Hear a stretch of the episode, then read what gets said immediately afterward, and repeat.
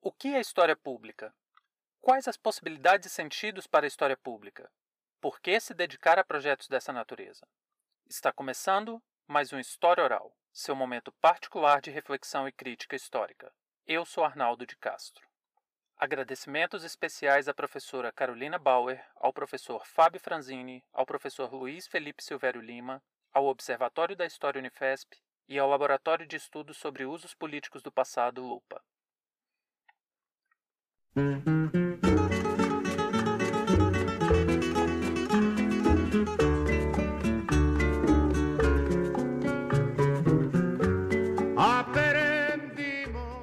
Sejam bem-vindas e bem-vindos a mais um História Oral Podcast.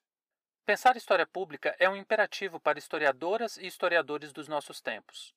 A reflexão sobre esse tema é necessária, pois a grande quantidade de abordagens muito contribui para ampliar o alcance da história e torná-la verdadeiramente pública. E foi a partir de uma troca de tweets entre a professora da Universidade Federal do Rio Grande do Sul, Carolina Bauer, e eu, quando estávamos pensando exatamente possibilidades para a história pública, que surgiu a oportunidade, o convite para que participássemos do quinto colóquio do Observatório da História. Os professores Fábio Franzini e Luiz Felipe Silvério Lima, do Observatório da História da Unifesp, construíram um belo evento, que neste ano foi realizado virtualmente em função da pandemia da Covid-19.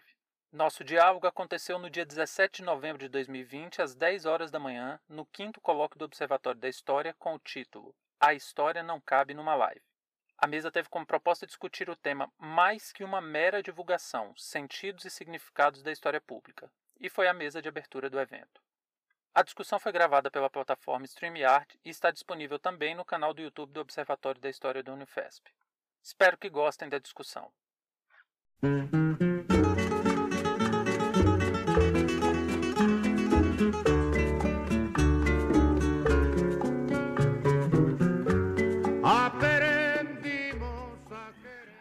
Olá, muito bom dia, bom dia a todas e todos. Eu sou o professor Fábio Franzini, do Departamento de História da Universidade Federal de São Paulo, e um dos coordenadores do projeto Observatório da História, junto com o meu colega, amigo, grande parceiro, professor Luiz Felipe Silvério Lima, também compõe aqui essa tela, né, não a mesa.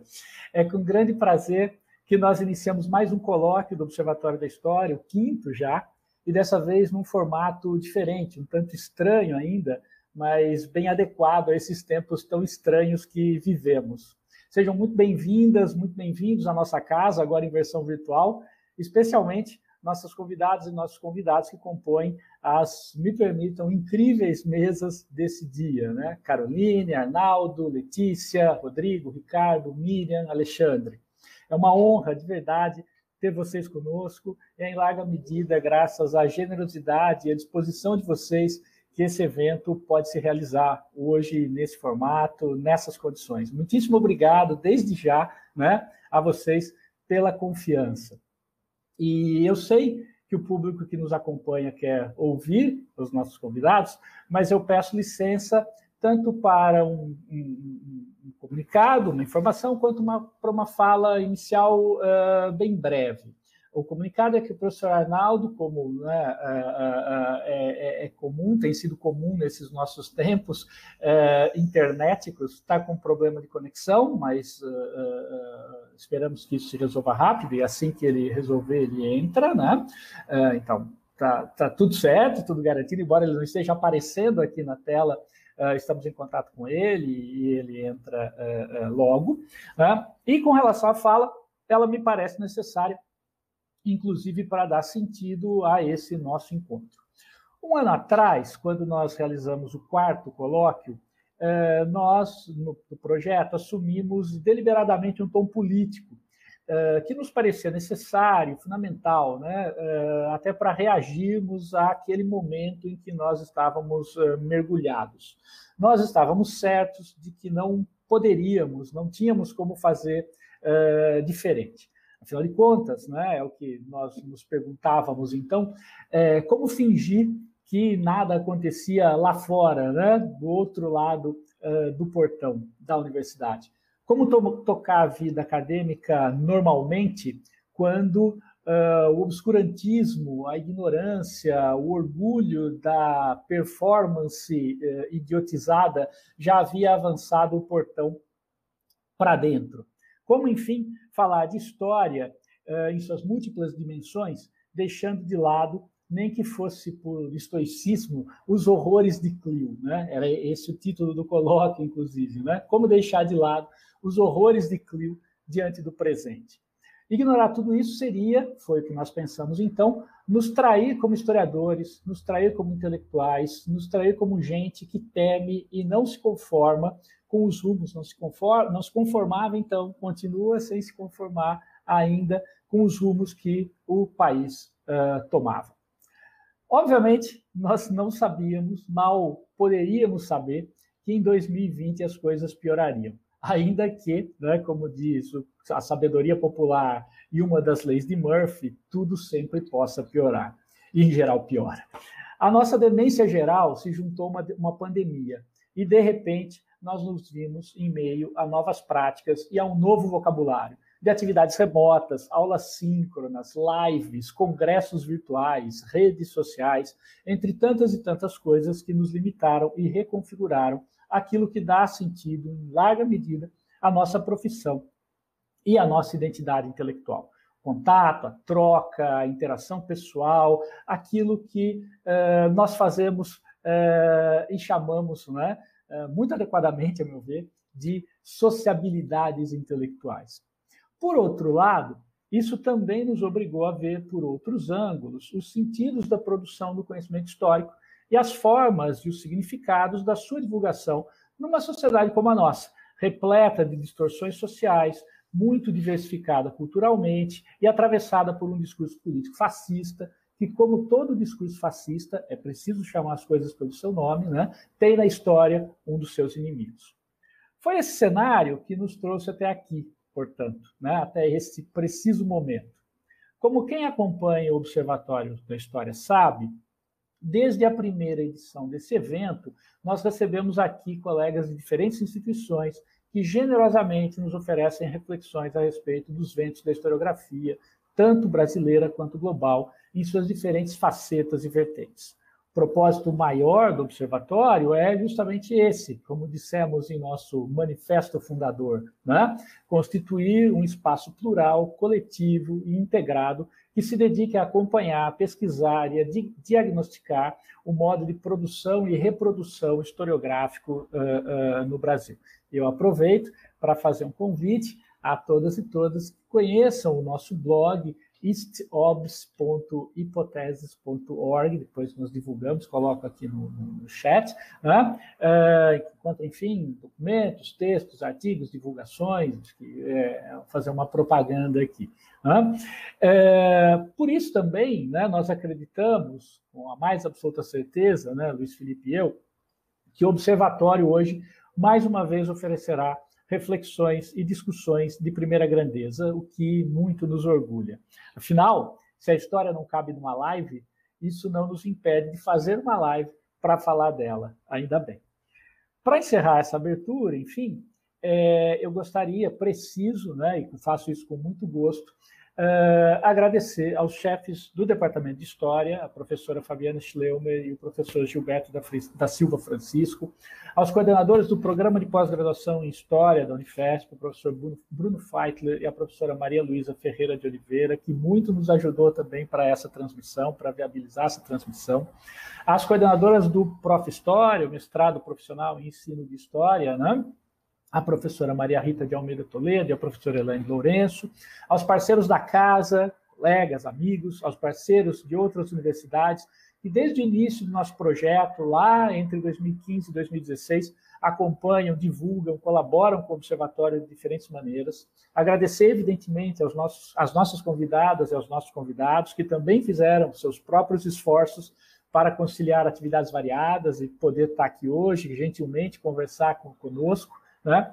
ao nossos novos parceiros, Laboratório de Estudos sobre os Usos do Passado, o LUPA, da Universidade Federal do Rio Grande do Sul, e ao História Oral Podcast, que estão conosco no apoio e na divulgação dessa edição do colóquio, esperamos né, dos próximos, assim também como outras parcerias, e, evidentemente, também, por fim, a todas e todos que estão nos acompanhando, um público uh, incrível aqui, já estou vendo pelo chat, altamente uh, uh, qualificado e honroso, que nos dá muito orgulho de compartilhar, né? com quem temos muito orgulho de compartilhar esse espaço e esse tempo. Muitíssimo obrigado.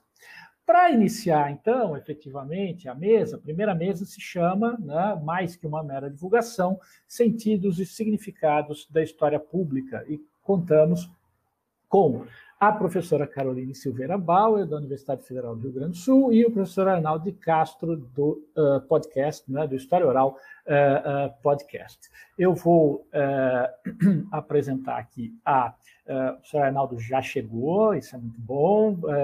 Bom dia, Arnaldo. Eu estava aqui com a tela no texto, não, não, havia visto, me desculpa. então, vou fazer aqui a apresentação de ambos e daí passo a palavra primeiro à professora Caroline e depois ao professor Arnaldo. A professora Caroline Silveira Bauer é doutora em História pela Universidade Federal do Rio Grande do Sul e também uh, pela Universidade de Barcelona. É professora do Departamento de História da uh, Federal do Rio Grande do Sul, do programa de pós-graduação uh, em História, do mestrado profissional, o Prof. História, é também integrante do LUPA, já citado, e uma pesquisadora das mais renomadas acerca das ditaduras uh, do Cone Sul, das ditaduras de segurança nacional do Cone Sul e suas, uh, seus temas relacionados. Né? ela também trabalha com iniciativas de divulgação histórica, pensando justamente nas relações entre história digital, história pública, as humanidades digitais, e tem, é autora de uma vasta produção acadêmica, né, do, das, entre dentre a, as quais eu destaco o livro Como Será o Passado, História, Historiadores e a Comissão Nacional da Verdade, publicada pela Paco Editorial, em 2017, né? dois artigos uh, uh, importantes também, entre tantos, eu repito, né? Um deles, usos do passado da ditadura brasileira em manifestações públicas de Jair Bolsonaro, desculpem trazer isso, falar esse nome já de manhã, né? que está no livro organizado pela Bruna Klein, pelo Matheus Pereira e pelo Valdeir Araújo, grandes parceiros também aqui do Observatório, o livro do Fake ao Fato, Desatualizando Bolsonaro, e o capítulo Enfrentando o Silêncio das Sociedades Perfeitas, a História Pública e o Revisionismo da Ditadura Civil-Militar Brasileira, que está no livro organizado pela professora Ana Maria Mauad, pelo professor Ricardo Santiago, que também estará conosco hoje, e pela professora Viviane Trindade Borges, intitulado Que História Pública Queremos? Uh, publicado pela Letra e Voz, o, o, livro do Fake ao Fato, publicado pela editora Mil Fontes, em 2020, o livro Que História Pública Queremos, publicado pela editora Letra e Voz, em 2018. E é também, quem acompanha as redes sociais, particularmente o Twitter, sabe que a professora Caroline também é extremamente atuante nas redes, né? Poderíamos até, é, não, não sei se faz sentido essa expressão, mas chamada de uma ativista da história né? É, nas, nas redes sociais. Ativista também é o professor Arnaldo de Castro, historiador e professor, com uh, licenciatura e bacharelado em História pela Universidade de Brasília, UNB, mestre em História pela mesma instituição, né, na linha de pesquisa Ideias, Historiografia e Teoria, professor efetivo da Secretaria de Estado uh, da Educação do Distrito Federal. Professor Arnaldo, creio que quase todo mundo aqui saiba, se não todo mundo, uh, uh, comanda, que é um dos uh, criadores e aqueles, um dos que uh, toca né, o História Oral Podcast, junto com Arthur Castelo e com o Daniel Fernandes. O História Oral Podcast, uma iniciativa sensacional, né, independente e dedicada, dedica-se né, à divulgação de um conhecimento histórico confiável e produzido com rigor, né, que tem como motivação e isso é muito interessante de se destacar, né? É, tanto o momento que nós vivemos, né, marcado por negacionismos vários e variados, quanto também pelas mudanças no campo do ensino da história, particularmente né, pelo, uh, pela preocupação com os impactos uh, que a BNCC, a Base Nacional Comum Curricular, uh, trará ou já vem trazendo né, sobre o ensino de história, particularmente as distorções de aprendizagem, de novo, numa sociedade tão uh, uh, profundamente uh, desigual como a nossa. Mas é interessante ressaltar também, como o próprio professor Arnaldo de Castro disse num, num, dos podcasts em que ele apresenta o projeto do História Oral, né, trata-se de, um, de um projeto voltado a curiosos e estudantes, né? porque, como ele muito bem disse, a história também é fascinante, a história também mobiliza, e é ótimo que esse fascínio e que essa mobilização em torno da história sejam tão bem aproveitados né, por um projeto como esse. o o endereço é História Oral Podcast, do junto.com, mas eu também coloco aqui no chat depois para divulgação. É, feitas as devidas apresentações, é, eu passo a palavra, então, à professora Caroline Silveira Bauer para a sua uh, apresentação. Muito obrigado. Oi, Fábio. Oi, Luiz. Vocês conseguem me ver? Sim. Sim. Tá. Então, Sim. Tá. Bom dia, então, a, a, a todas e, e todos. Uh, queria publicamente agradecer o convite que foi feito pelo Fábio pelo Luiz Felipe para estar aqui conversando com vocês hoje sobre história pública, que é um tema, uh, enfim, está na ordem do dia do, do, dos, das historiadoras e dos historiadores em função de questionamentos que temos feito às nossas áreas, aos nossos espaços de atuação, uh, que tem a ver com a regulamentação da profissão do historiador, enfim, vou tentar conversar com vocês, trazer alguns elementos para a gente conversar a respeito disso. E queria também, em nome do Lupa, agradecer essa oportunidade para o desenvolvimento de atividades conjuntas. Acredito que seja super importante nós reforçarmos esses espaços coletivos de trabalho e de atuação uh, como forma de fortalecer o nosso trabalho dentro da universidade, essas trocas entre grupos, ainda que as circunstâncias façam com que essas trocas e esses trabalhos conjuntos sejam realizados na modalidade virtual. Espero que todos e todos estejam bem, que aproveitem bastante essa manhã de, de, de trocas. Uh, o Fábio não comentou isso na fala inicial dele, mas essa proposta desse diálogo surgiu num ambiente público, na, na esfera pública propriamente dita, a partir de, uma, de um debate que surgiu pelo Twitter, né, a respeito do que, que era ou não era história pública, então, do que, que era ou não era atuação em, em história pública. E a partir, então, das respostas que a gente foi acumulando daqueles poucos caracteres que o Twitter nos permite nos expressarmos, achamos que fosse melhor nós passarmos para essa interlocução em que podemos falar um pouco mais do que duas centenas de caracteres e podemos nos ver e nos expressar de uma forma também mais amigável, né? E justamente naquela conversa, uma das primeiras discussões sobre o que, que era ou não era história pública foi também entre uma, uma intervenção do Arnaldo, companheiro que está aqui nessa, nessa mesa virtual, né, que vai falar daqui a pouco com vocês, e de uma resposta que dei a respeito do que, que enfim, acreditava que, que, seria história pública ou não. Um, bom, então, um, de, um, debate sobre história pública que começa no Twitter, que vem para a academia, essa academia virtualizada, né, que está retornando agora ao espaço público também pelo YouTube. E isso não deixa de ser muito curioso pela forma como a gente está debatendo história e como a história está circulando também nesses diversos ambientes, né?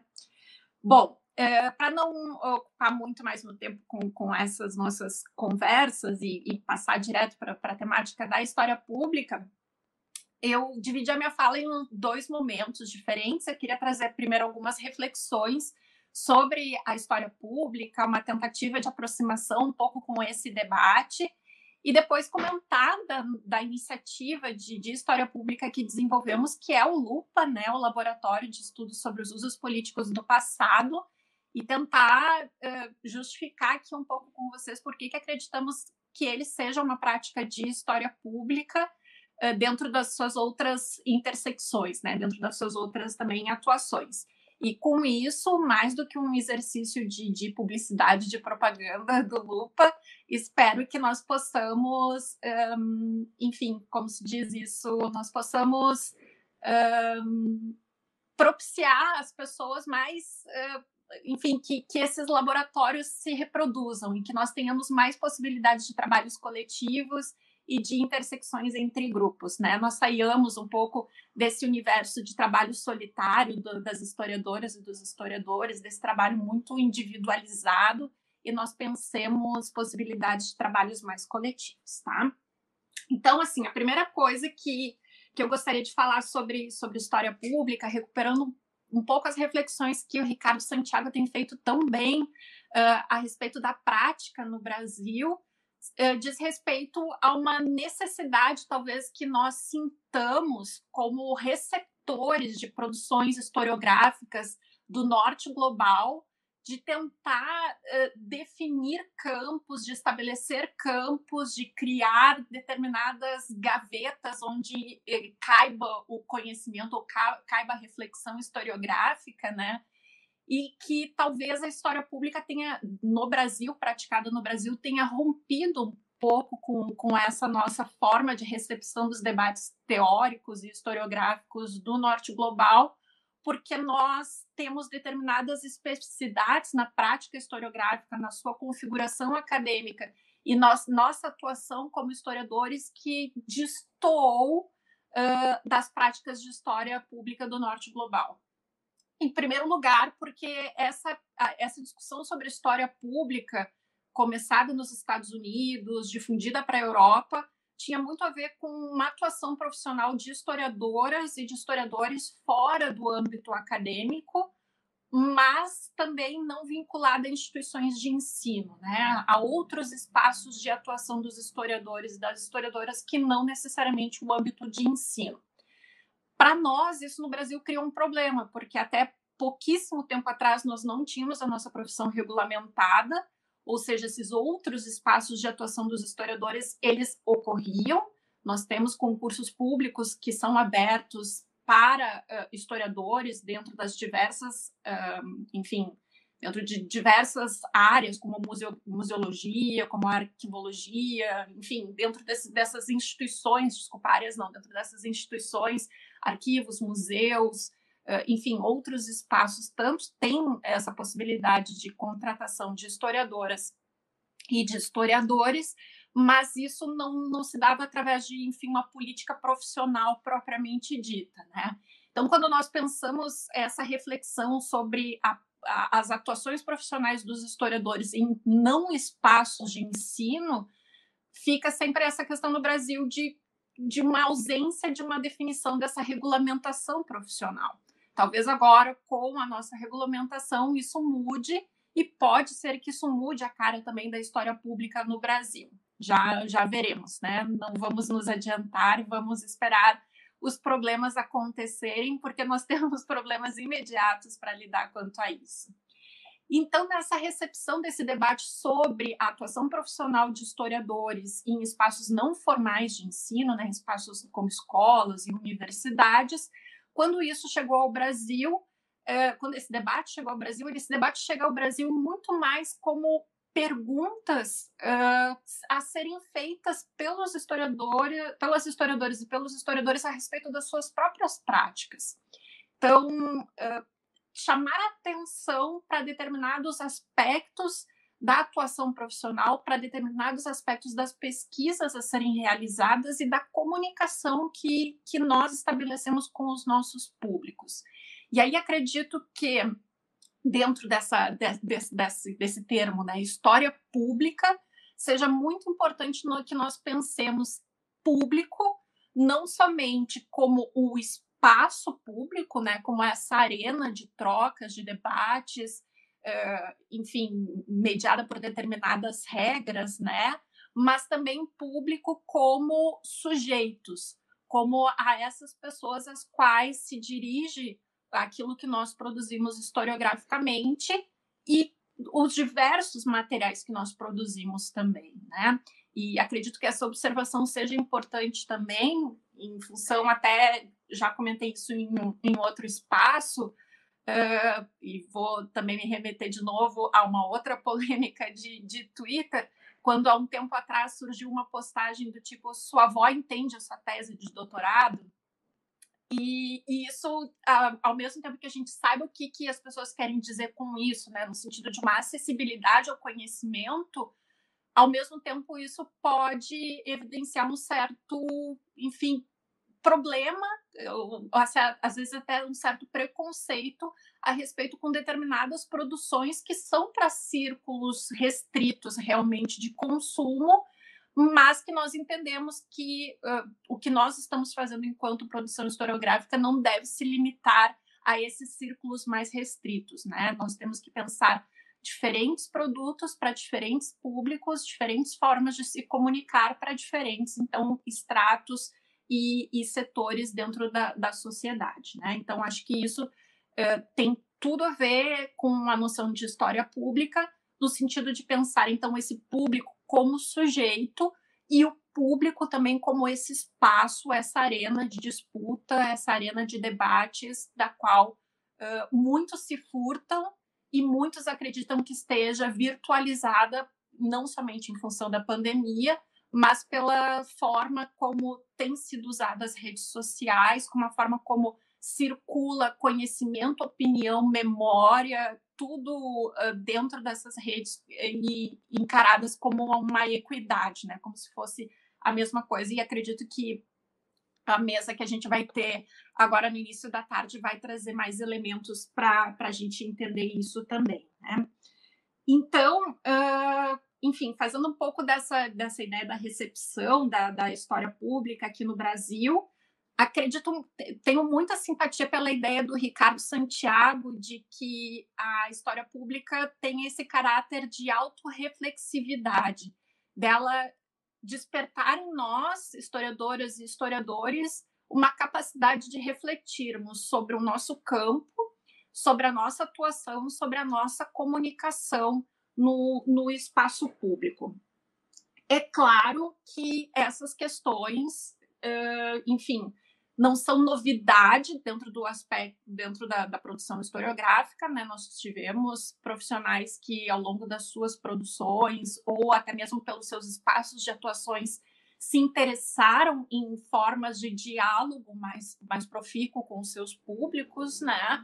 Mas uh, e, e outros não. E então não se trata de uma novidade pensar o público da história não se trata uma novidade pensar a circulação do conhecimento histórico, mas nós estamos sendo uh, demandados, nós não, já vou me corrigir, mas há uma demanda histórica, há uma demanda social por história, da qual nós, historiadores, estamos nos posicionando, mas não necessariamente essa demanda social existente sobre história é uma demanda por historiadores, e eu acho isso bastante um, interessante de ser debatido também, em função de que há um consumo uh, de história como diversão e como entretenimento que não necessariamente é aquilo que nós, historiadores, entregamos à sociedade como resultado das nossas pesquisas. Né? E aí que nós falamos de uma outra, de um outro âmbito de produção historiográfico, de outro âmbito de produção historiográfica que não é feito necessariamente por historiadoras e por historiadores, mas que tem um apelo muito grande uh, dentro da sociedade, né? E, e, enfim, essa essa demanda por história, esse consumo sobre história, ele é amplificado. A gente consegue observar isso a partir da profusão de canais uh, nas TVs a cabo que nós temos, é, única exclusivamente com temáticas históricas, né? Ainda que temáticas históricas para esses canais incluam ETs e, enfim, teorias de conspiração, né? Nós não entraremos no mérito da qualidade desses canais, mas na existência deles, como também de uma linha editorial específica que trata a história mais como anedota, ou a história mais como esse entretenimento, essa diversão, para além dos projetos que essas publicações trazem consigo, projetos não somente de descrédito a respeito da produção científica, como dos próprios professores e professoras de história e das historiadoras e dos historiadores também. Né? Então, isso também é super importante da gente ressaltar aqui quais são os projetos e quais são os valores mesmo que orientam essas práticas de história pública. E isso tem sido uma, uma pedra no sapato, talvez a gente pudesse fazer, falar isso sobre os praticantes de história pública quando se questionam por exemplo, se empresas e proposições como a da Brasil Paralelo se tratam ou não de uma iniciativa de história pública, e sim, isso precisa ser admitido que, que sim, que se trata de uma, de uma, de uma proposição de história pública uh, nisso que nós estamos falando até agora, né? De pensar um determinado público, de pensar uma forma de comunicação com esse público, de pensar a difusão de determinadas leituras históricas para determinado público também, de circular isso, né? Dessa circulação desse conhecimento, ainda que nós podemos ter discordâncias profundas a respeito da cientificidade desse, desse conhecimento, né, e também das propostas subjacentes à, à proposta em si dessa empresa, né. E por falar em empresa e falando sobre história pública também, acredito que a história pública tenha, uh, enfim, esse já é um debate que, que existe aqui no, no, Brasil e acredito que isso possa crescer bastante também nos próximos tempos em função da nossa regulamentação da profissão de historiador, mas também, uh, enfim, essas minhas reflexões mais já me encaminhando aqui para o final da primeira parte da minha fala, uh, se refere muito a um artigo publicado recentemente pelo Pedro Teles da Silveira, um artigo super provocativo em que ele intitula como historiador como CNPJ, pensando quais são os espaços profissionais de atuação que, essas gera, que essa geração que nós estamos formando de historiadoras e historiadores terão daqui para frente, né? E de que forma a história pública, dentro dessas possibilidades de ocupação do espaço público, oferece para eles como espaços de atuação profissional para além de pensarmos que, isso, que esses espaços já possam estar saturados e de que encontrar nichos de atuação dentro desses espaços não acadêmicos possa ser bem complicado nos próximos tempos, né? Mas é claro que falar sobre história pública, a gente está falando sobre as possibilidades nossas de conseguir trabalho, né? De ter trabalho. Porém, esse debate sobre empresa, história pública e trabalho pode encaminhar a história pública também para algo uh, bastante delicado, que precisa ser enfrentado por nós, praticantes, entusiastas da história pública também, que seria uh, uma das críticas apontadas à história pública, primeiro dela responder ao imediatismo do seu presente, no qual eu não estou de acordo, porque, como falei anteriormente para vocês, reflexões sobre o público, o espaço público, a função social dos historiadoras, das historiadoras e historiadores, tudo isso não são questões inéditas para a história. Então, não necessariamente é, se trata de uma produção historiográfica presentista ou que seja, ainda que responda a questões muito do, do, do, seu imediato, né? Mas, enfim, quais foram os historiadores que não responderam questões dos seus presentes, né? Mas o que eu acho que é mais delicado e que talvez nos valesse um pouco o debate seria pensar se a história pública não seria uma, um reflexo de uma neoliberalização da história. E aí acho que daí a gente entra em algumas questões um pouco mais delicadas, porque nós estamos muito preocupados, sim, com o nosso público, no sentido de fazer com que o conhecimento histórico circule para determinados grupos mais amplos da sociedade. Mas será que nesse caso o público sempre tem razão? E será que o nosso público, às vezes, ele não pode se, se voltar a uma perspectiva de cliente? E aí nós não estamos realmente incorporando no vocabulário historiográfico uma série de termos uh, muito delicados que são sintomas da, da época em que nós vivemos, né? E aqui, para além das, das ideias mais uh, do neoliberalismo mais contemporâneo, da sua ideia de startups, empreendedorismos, enfim, para além de, desses outros termos que nós já vemos circular, né? Será que dentro do ponto de vista de pensar a profissão, né, pensar a nossa ideia, a nossa atuação enquanto profissionais e pensar que nós atuamos em um mundo onde o mercado de trabalho está orientado dentro da lógica neoliberal, será que a história pública ela não é também um pouco de reflexo dessas práticas neoliberais do mundo do trabalho, né? Então acho que Aqui nós temos um pouco mais, uh, enfim, alguns cuidados, né? Até mesmo, daí, enfim, abro um parênteses muito rápido aqui. Dentro da URGS, nós fizemos uma reforma de currículo em 2018, na qual, no curso de bacharelado, nós incluímos algumas disciplinas de história pública, uh, enfim, e um dos cuidados que nós tivemos nesse sentido era que essas disciplinas não fossem disciplinas técnicas. Primeiro lugar, porque nós não dominamos a técnica tão bem a, a ponto de, enfim, nós puxarmos para a história essas reflexões a respeito da, da técnica, né? E, mas que eh, fossem locais de debate a partir da história, a partir das nossas preocupações dentro do nosso campo e não uma formação técnica ou tecnicista, né? Acho que esse é um dos cuidados a respeito da história pública, porque a história pública não é só saber nós sabermos manusear aqui o StreamYard, nós fazemos streamings no YouTube, fazer posicionamento dentro das redes sociais, ainda que todos esses conhecimentos sejam super importantes de nós pensarmos essa comunicação e essa relação com o público. Mas a história pública é mais do que esse conhecimento técnico, né? Não é somente essa questão. Então, acredito que essa seja uma das, das questões que nós temos que levar em consideração, né? E depois seria uma tendência que, do meu ponto de vista, acredito que a gente tenha que fugir o máximo possível, que é a ideia do, de uma regulamentação da história pública, né? De uma regulamentação no sentido de pensar uh, ter alguém algo ou alguém, enfim, determinados nomes ou algo como uma federação ou, ou, enfim, uma rede, alguma coisa que determine o que, que é história pública, o que, que é um historiador público, né?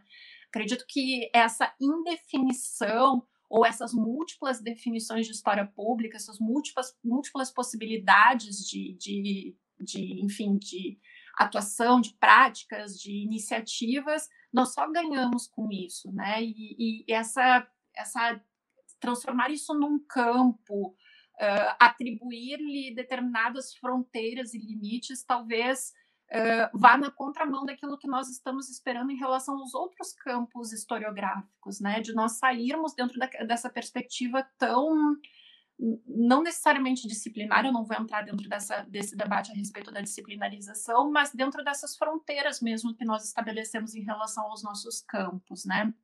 Então, para mim, se a história pública continuar, continuar sendo uma, uma série de perguntas a serem feitas quando eu estou escrevendo um texto ou quando eu estou propondo alguma iniciativa de história pública, para mim já está de grande tamanho. E aí eu gostaria de encerrar a minha, a minha manifestação. Uh, rapazes, só eu não estou cuidando do chat aqui porque eu estou me conectando através do celular de vocês. Eu espero que, enfim, não, não, não esteja me alongando demais, mas qualquer coisa que vocês, vocês dão um grito, tá? Mas eu queria encerrar a, a, minha, a minha primeira fala aqui com vocês, na expectativa de, de ouvir o Arnaldo também, falando um pouco sobre o Lupa, o Laboratório de Estudos sobre os Usos uh, Políticos do Passado, e tentando então relacionar ele a essas demandas do presente que nós temos recebido e a forma como o Lupa se insere então dentro desse espaço público como um laboratório com determinadas e variadas práticas de intervenção nesse espaço público, mas também um laboratório que pesquisa isso, né, que reflete a partir dessas práticas que desenvolve. O Lupa ele surgiu eh, em dois, no finalzinho de 2016, suas atividades começaram mesmo em 2017, e a proposta, apesar de direcionada para esses usos do passado, né, para essas formas como o passado circula dentro das sociedades contemporâneas e congregando pesquisadores de diversos locais dentro das suas diversas realidades também, uh, mas aos poucos nós vimos que esses usos do passado seja na forma de memória, ou seja na forma de narrativas historiográficas, ou seja através do negacionismo também, né? Uh, eles ocorriam no espaço público e ele, eles ocorriam por atores também que demandavam que nós nos questionávamos que espaços são esses e que autores são esses que usam o passado, para além de pensar as justificativas para esses usos propriamente ditos. E a partir de, dessas pesquisas desenvolvidas sobre os usos do passado, nós sentimos necessidade também de criar formas de nós intervirmos nesses, nesses, nessas narrativas que circulavam no, no espaço público.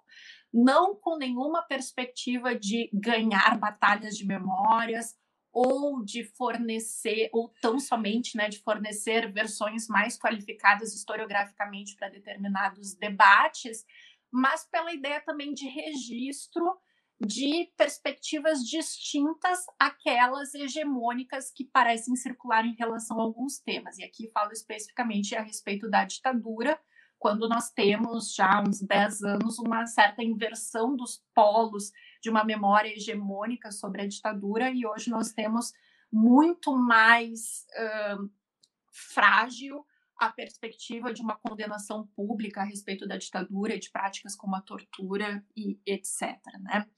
Então, a partir disso, o Lupa começou a fazer uma série de proposições de intervenção dentro do, do espaço público, pensando que público é esse, pensando quem atingir com, com essas intervenções. E aí nós temos atualmente, atualmente, né, agora 2020, vinculados ao Lupa, 15 bolsistas de iniciação científica, mestrado e doutorado, que desenvolvem pesquisas mais ou menos próximas a esses debates que uh, comentei anteriormente sobre, sobre a história pública. Né? De algum modo, seus trabalhos ou as suas atuações enquanto historiadores públicos têm essa perspectiva de pensar uma divulgação científica de história, ou também pensar que públicos são esses da história e que espaços a história também circula socialmente. E os bolsistas que não trabalham diretamente com isso, uh, do ponto de vista da reflexão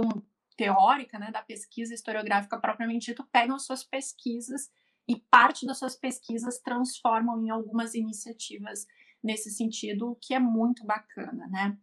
Então, atualmente, nós temos diversos projetos sendo desenvolvidos nesse sentido, cartografias de memória, bancos de, de, de, dados, centros de referência, e posso comentar para vocês, então, só um, dos projetos que enfim, foi lançado agora no dia 7 de setembro e que é um projeto de dois anos de duração, que é o um projeto chamado Outros 200, visando novamente né, ocupar o espaço público com outras uh, leituras e outras possibilidades a respeito do bicentenário da independência do Brasil, que ocorrerá em 2022, ano eleitoral. E, enfim, como comentava anteriormente com com o Fábio e com o Luiz Felipe, um ano de guerra, né? Então, uh, o Lupa se preparou quanto a, quanto a essa ideia dos outros 200 para pensar um pouco essas imagens, essas percepções que circulam no espaço público sobre a independência e a partir disso, a partir de diagnósticos que podem ser feitos a, quanto a isso, né? Vai ser desenvolvida uma pesquisa, tudo, uh, pensar formas de, de atuar no espaço público com isso.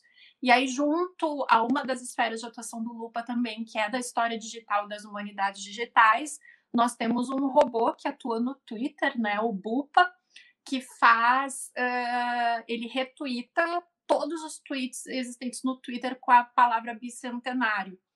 E a partir disso, nós estamos criando um banco de dados a respeito dessas, dessas manifestações públicas com bicentenário, Obviamente, às vezes o BUPA acaba capturando coisas que não têm a ver com o bicentenário da independência, mas se constitui com isso um banco de dados bem interessante para ver em que momento se fala sobre esse bicentenário da independência e que grupos estão falando sobre isso também. Então, a gente consegue acompanhar o surgimento de determinados grupos voltados a essa celebração dos 200 anos da independência nós conseguimos ver como determinados grupos monarquistas que nós já conhecemos atuam e, e se e instrumentalizam esse passado uh, que se rememorará daqui a, a, dois anos, e com isso também nós conseguimos pensar uh, formas de atuação, mas também reflexões historiográficas e pesquisas historiográficas que podem ser feitas. E, enfim, como falei anteriormente, a ideia de falar um pouco sobre o Lupa era também uma forma de incentivo para que outros grupos pensassem em trabalhos coletivos e eu acredito que essa tenha sido a grande vantagem de, de desenvolver o Lupa e de atuar no, no Lupa, seja nesse, nesse diálogo e nessa intersecção junto com os bolsistas atuais e nessa horizontalidade que a gente criou com, com eles, né? Isso tem sido super importante porque nesse diálogo se, tra se trava um diálogo também geracional. Então, a nossa geração dos professores consegue dialogar com a nossa geração dos alunos, tentando entender as transformações geracionais que ocorrem no consumo, na formação e nos usos da, da história também, e pensar também esses espaços de atuação que eles vislumbram enquanto geração que está em formação, né, para sua atuação profissional. E por fim, dentro, dentro, da, dentro dessa lógica de incentivo também, numa conjuntura muito difícil que nós temos acompanhado a respeito de financiamento e da possibilidade de trabalhos conjuntos em função do, do distanciamento social, comentei que nós somos 15, nós somos 15 bolsistas, são 15 bolsistas, né, de, que, que atuam diretamente com o Lupa, e temos uma instituição-chave, que é a URGS, e outras instituições parceiras e outros laboratórios parceiros também. E queria lembrar, então, daí para encerrar, um, uma fala que o Bruno Leal fez em 2016, quando ele veio aqui em Porto Alegre. O Bruno Leal, o editor do Café História, né? Que, enfim, foi uma das pessoas e uma das iniciativas que começou tudo isso que nós estamos debatendo aqui nesse momento, né, com, com vocês. O Bruno Leal falou que quando nas primeiras vezes que ele foi falar publicamente sobre o Café História, as pessoas perguntavam para eles: "Nossa, mas qual é a equipe do Café História? Quantas pessoas são dentro do Café História?" E o Bruno respondia: "Sou eu, e mais uma pessoa que, que, enfim, depois começou a trabalhar junto com ele, a Ana Paula, sua companheira também, uh, também formada em jornalismo e em história. O Lupa também são pouquíssimas pessoas, então não dá para contar numa mão todas as pessoas que atuam no Lupa. Então, com muito trabalho, é claro, uh, com muita dedicação, com muito interesse por essas questões do público e no público e para o público também, a gente consegue fazer um trabalho que, enfim, para nós é muito gratificante, para nós ressignificou a atuação profissional dentro das universidades e tem sido um trabalho também muito bacana, geracional, de estar em contato com essa geração dos alunos e poder trabalhar com eles. Eu acredito que se a história pública puder ser isso também, puder ser formas de nós ressignificarmos os nossos trabalhos e nós pensarmos formas de trabalhos que não sejam tão massacrantes como costumam ser uh, formas de trabalho que são contabilizadas a partir de pontuações, de rankings e de relatórios, eu acredito que a gente vai ser bem mais contente dentro disso que é a nossa atuação profissional, ainda que a nossa felicidade não precisa estar somente nisso, né? Então, acho que era isso de, de início. Agradeço mais uma vez a oportunidade de vir aqui conversar com vocês. Estou bem ansiosa agora para ouvir o Arnaldo nas suas considerações. Muitíssimo obrigado, Caroline, pela fala, pelas considerações, pela essa ampla exposição, não apenas a respeito da história pública, suas implicações, seus desdobramentos, é, mas é, também por falar do Lupa né, nosso parceiro, e por tudo isso que isso implica. Acho que abrimos o colóquio em grande estilo. É, eu vou só juntar aqui o professor Arnaldo, é, se passar a palavra a ele.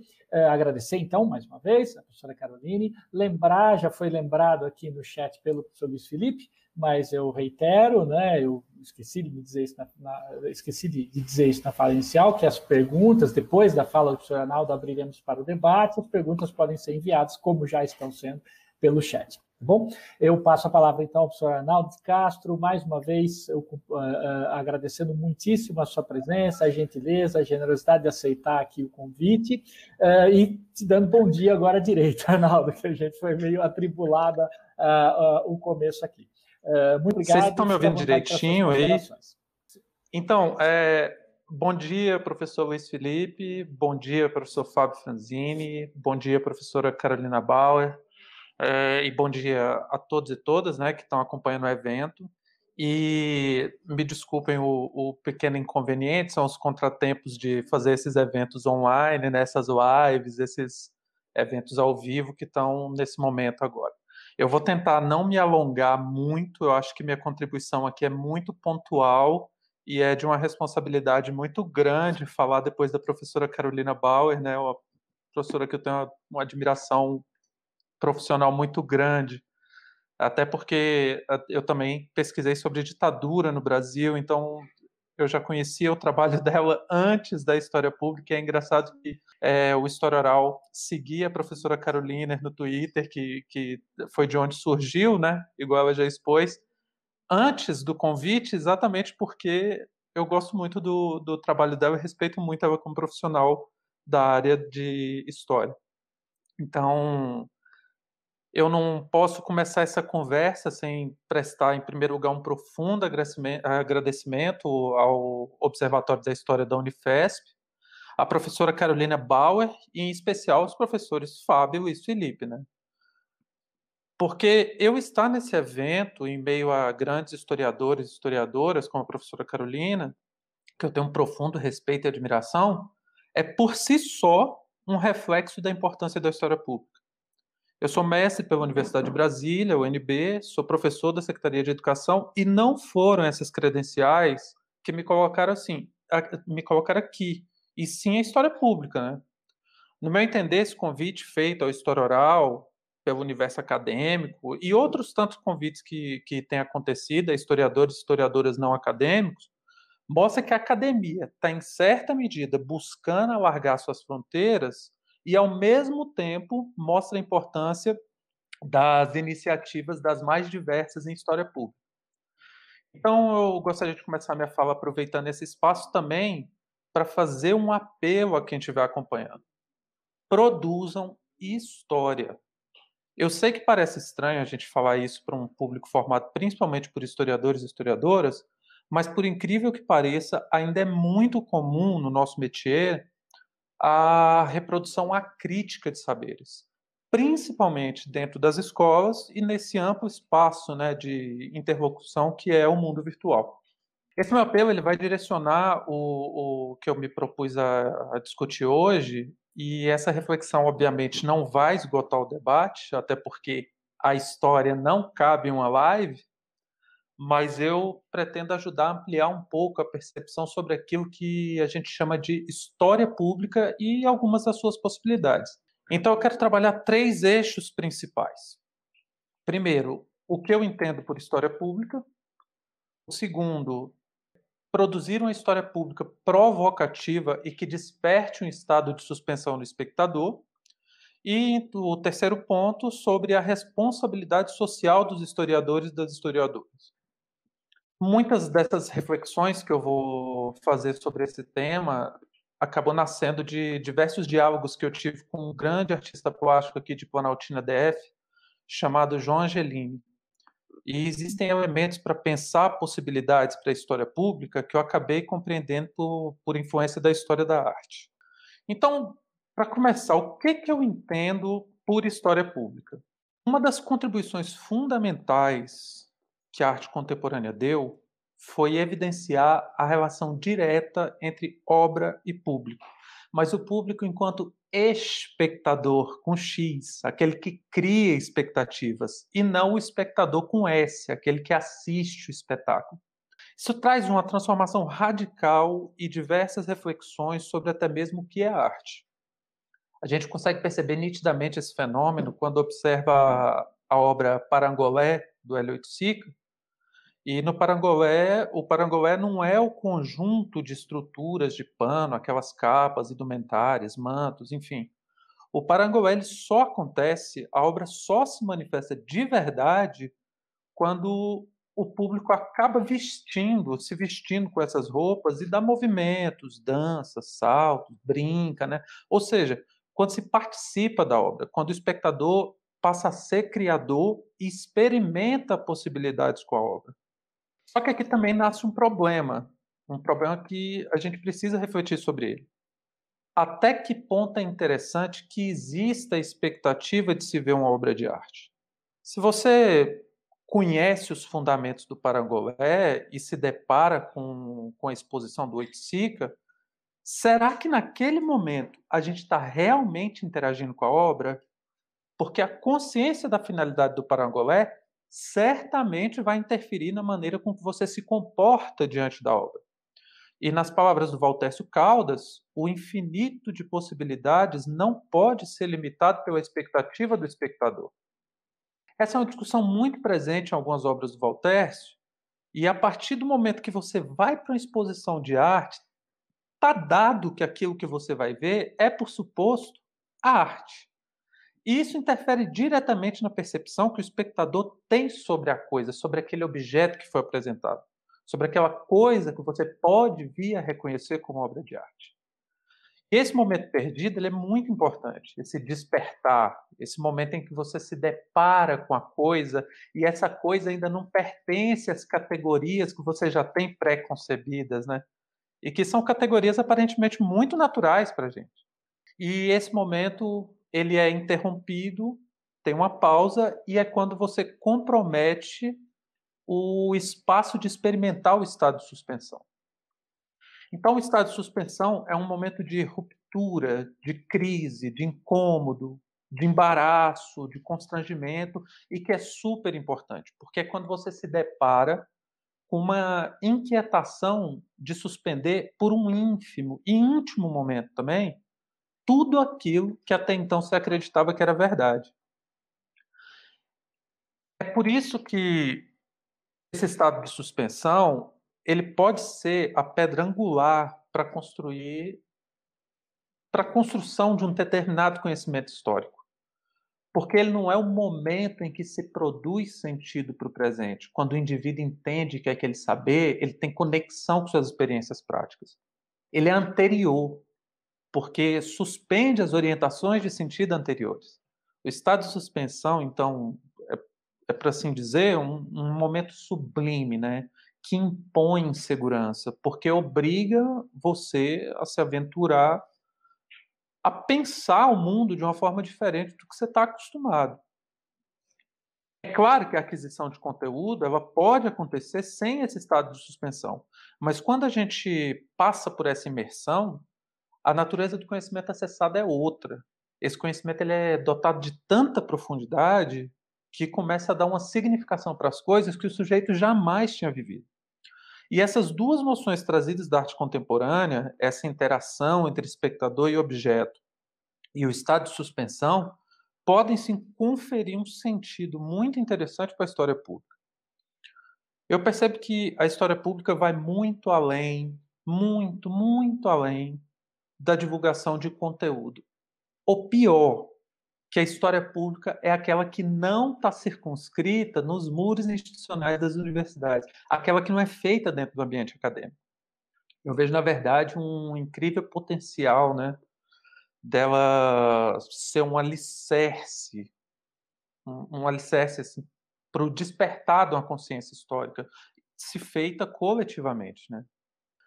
Porque muitas vezes eu vejo alguns projetos que acabam se, se dando, né, se otorgando o título de história pública, e é muito comum, por exemplo, a gente ver aquelas postagens de o que aconteceu nesse dia, né, curiosidade sobre a vida de uma personagem, mas principalmente o grande exemplo mesmo sempre são aquelas videoaulas preparatórias para vestibular, e isso muitas vezes sendo chamado de história pública. Mas aí, quando eu acesso o conteúdo, não passa do que eu sempre chamei de contação de fato em calendário. A história, como a gente sabe, eu acho que todos e todas aqui concordam, vai muito além disso. A gente não pode reduzir a história a um apanhado de, de descrições estáticas de eventos que não são estáticos. Então, o que eu estou criticando aqui não é a instrumentalização do conhecimento histórico, porque essa instrumentalização acontece sempre. A política faz isso, a educação faz isso, a economia faz isso, a publicidade faz isso. Eu não acho que instrumentalizar a história é algo que a gente deve desconsiderar, que a gente deve condenar. Eu acredito que é muito importante, por exemplo, que existam projetos de história pública que façam conteúdo digital pensando em auxiliar outras pessoas para passar no vestibular. Assim como eu acho que é extremamente legítimo que alguém, que alguém deseja, almeje, ter um perfil gigantesco, com milhões de seguidores, para transformar conhecimento em dinheiro através de dessas monetizações e venda de conteúdo digital. Isso para mim não é um problema, é totalmente legítimo. Mas mesmo dentro dessa lógica de monetização, né, de neoliberalização, como a professora Carolina citou, que é um ponto muito amargo, a meu ver, mas mesmo dentro dessa lógica, existem diversas experiências de canais de história que têm como objetivo central a preparação, por exemplo, para processo seletivo, e que naquele espaço de fato se faz história. Aí são diversos exemplos, tipo o canal História Online do professor Rodolfo ou do Pedro Reno, o da Tati Storizano, o Bruno Rosa com Clio, História e Literatura. Então, são diversos exemplos em que as discussões não são apenas um conjunto de informações estáticas desconectadas com o tempo. O, o objeto de estudo da ciência histórica né, são as ações humanas. A ação não pode ser exposta como uma peça imóvel. A ação é movimento. O movimento acontece no tempo. Não cabe contação de fato em calendário. Não cabe imprimir um frame, um quadro de algo que só é possível produzir sentido quando colocado dentro do tempo, em movimento. E eu acredito que utilizar estratégias de comunicação, utilizar os mecanismos, por exemplo, do marketing, da publicidade, para atingir o público é uma coisa, é necessária até. A gente precisa aprender a se comunicar melhor e fazer a mensagem chegar no alvo.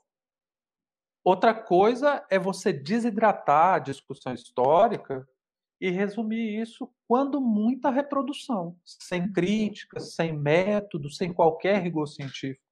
De onde veio esse conhecimento? Por que, que você acha ele tão importante? Qual o impacto dele naquela época e naquele lugar? Quais as fontes você se valeu para construir sua narrativa? Com quem você dialogou? Como que você articula um pensamento tendo com base esse conhecimento? Que tipo de reflexões você pode trazer para a sua realidade?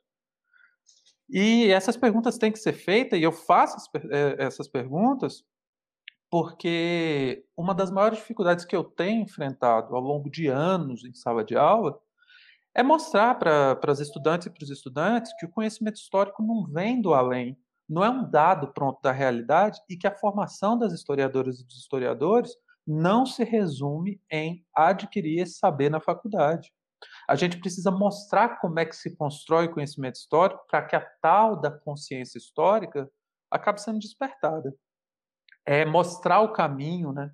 Para deixar claro que nós não estamos falando que, que, que aquilo que a gente está falando, a nossa narrativa, ela não é simplesmente achismo, né? Por isso que o que eu estou questionando aqui não é a motivação que leva alguém a abraçar a história pública, e sim a metodologia ou a falta dela, né, no conteúdo produzido e nos resultados alcançados. Então, sendo bem direto, a história pública é também uma maneira de se relacionar com o conhecimento histórico. Mais que apresentar fatos, o que realmente conta nessa empreitada é a interação é a capacidade de transformar o público em peça central para a construção do conhecimento histórico. É partir do pressuposto que deve existir interação entre o público e a obra. E essa interação precisa ser ativa. E para isso existem diversas estratégias, né, que a gente pode usar aí nas redes sociais, sites e, enfim, diversas outras diversas, muitas estratégias. Uma muito interessante, por exemplo, agora que a professora Carolina falou, que é o uso do robô, né, do, do Lupa. Muito legal. Então, isso pode ser, ser utilizado, essas são mil e uma estratégias, né? E, e, é uma situação dramática porque eu já vi alguns casos de historiadores que se incomodam porque alguém sugeriu que o vídeo tivesse um erro, porque discordavam do que tinha sido dito. E aí eles acabam se comportando de forma extremamente arrogante, às vezes até de forma bem agressiva, anticientífica mesmo. E ali naquela hora acabar perdendo um espaço de experiência possível, né? Que é o espaço de sintonizar o espectador né, com a proposta do trabalho. Ao invés de ficar sustentando o argumento, né, repetindo, repetindo, repetindo várias vezes o argumento, a gente pode, numa hora dessas, por exemplo, fomentar um pequeno exercício de busca documental, uma pequena atividade que leva o público a experienciar um pouco da atividade historiográfica. exatamente para que essa pessoa possa manifestar sua crítica naquele momento a partir de fontes, de documentos, de indícios, respeitando a bibliografia, dialogando com as tradições de pensamento, ou seja, né, fazendo uma reflexão historicamente consciente. E é por causa dessas interações que eu me coloco na condição de produtor de história pública, que é para fomentar a construção do conhecimento histórico com quem quer que seja. Eu não subestimo ninguém. Né? E aí a gente pode acabar construindo junto esse, esses conhecimentos. E um episódio do História Oral Podcast não pretende nem nunca vai ser capaz de esgotar um assunto. Mas se em algum momento, um, não me interessa a quantidade nem os números, né? Mas se em algum momento os espectadores passaram por um estado de suspensão e ampliaram seus horizontes de análise a partir de um episódio que a gente tenha produzido, ainda que seja para discordar radicalmente da análise da nossa tese ali, o projeto atingiu o objetivo. É, mas aqui a gente também tem que ter consciência de uma, de uma diferença dessa interação, né? Porque essa interação é diferente da interação da arte. Porque uma exposição, numa galeria, a experiência não é mediada pelo artista. A experiência acontece numa relação direta entre o público e a obra. No caso da história pública, não, existe a mediação mesmo entre a obra, né, o conteúdo histórico, e o espectador. E quem faz essa, eh, eh, essa mediação, quem faz isso, né, é exatamente a historiadora ou historiador e que não precisa ser necessariamente você. Isso que é interessante. Não precisa ser você, a pessoa que criou o conteúdo. É até bom que os questionamentos apontados eles sejam abertos, sejam visíveis, para que outras pessoas também possam participar ativamente daquela construção. Então, esse momento de interação ele pode ser crucial para atingir o estado de suspensão que eu falei antes. E é aí, né, com essa interação mediada, que nós vamos produzir uma história pública provocativa ao ponto de despertar esse estado de suspensão. É, na internet, a gente tem algumas possibilidades, tem a possibilidade de se valer de recursos que são impensáveis dentro de sala de aula ou em alguns outros espaços. Isso em tempo real. Né? Você tem imagens, vídeos, áudios, você pode acessar bases de dados ali na hora, jornais, periódicos, artigos científicos. Você tem acesso aos mais plurais recursos para criar para sustentar ou para prolongar uma exposição sua, da sua produção. E isso instantaneamente, né, naquele momento. Você tem, inclusive, tempo para reflexão, tem tempo para buscar materiais interativos para dar essas respostas. Essa dinâmica ela pode ser usada para atingir esse estado de suspensão.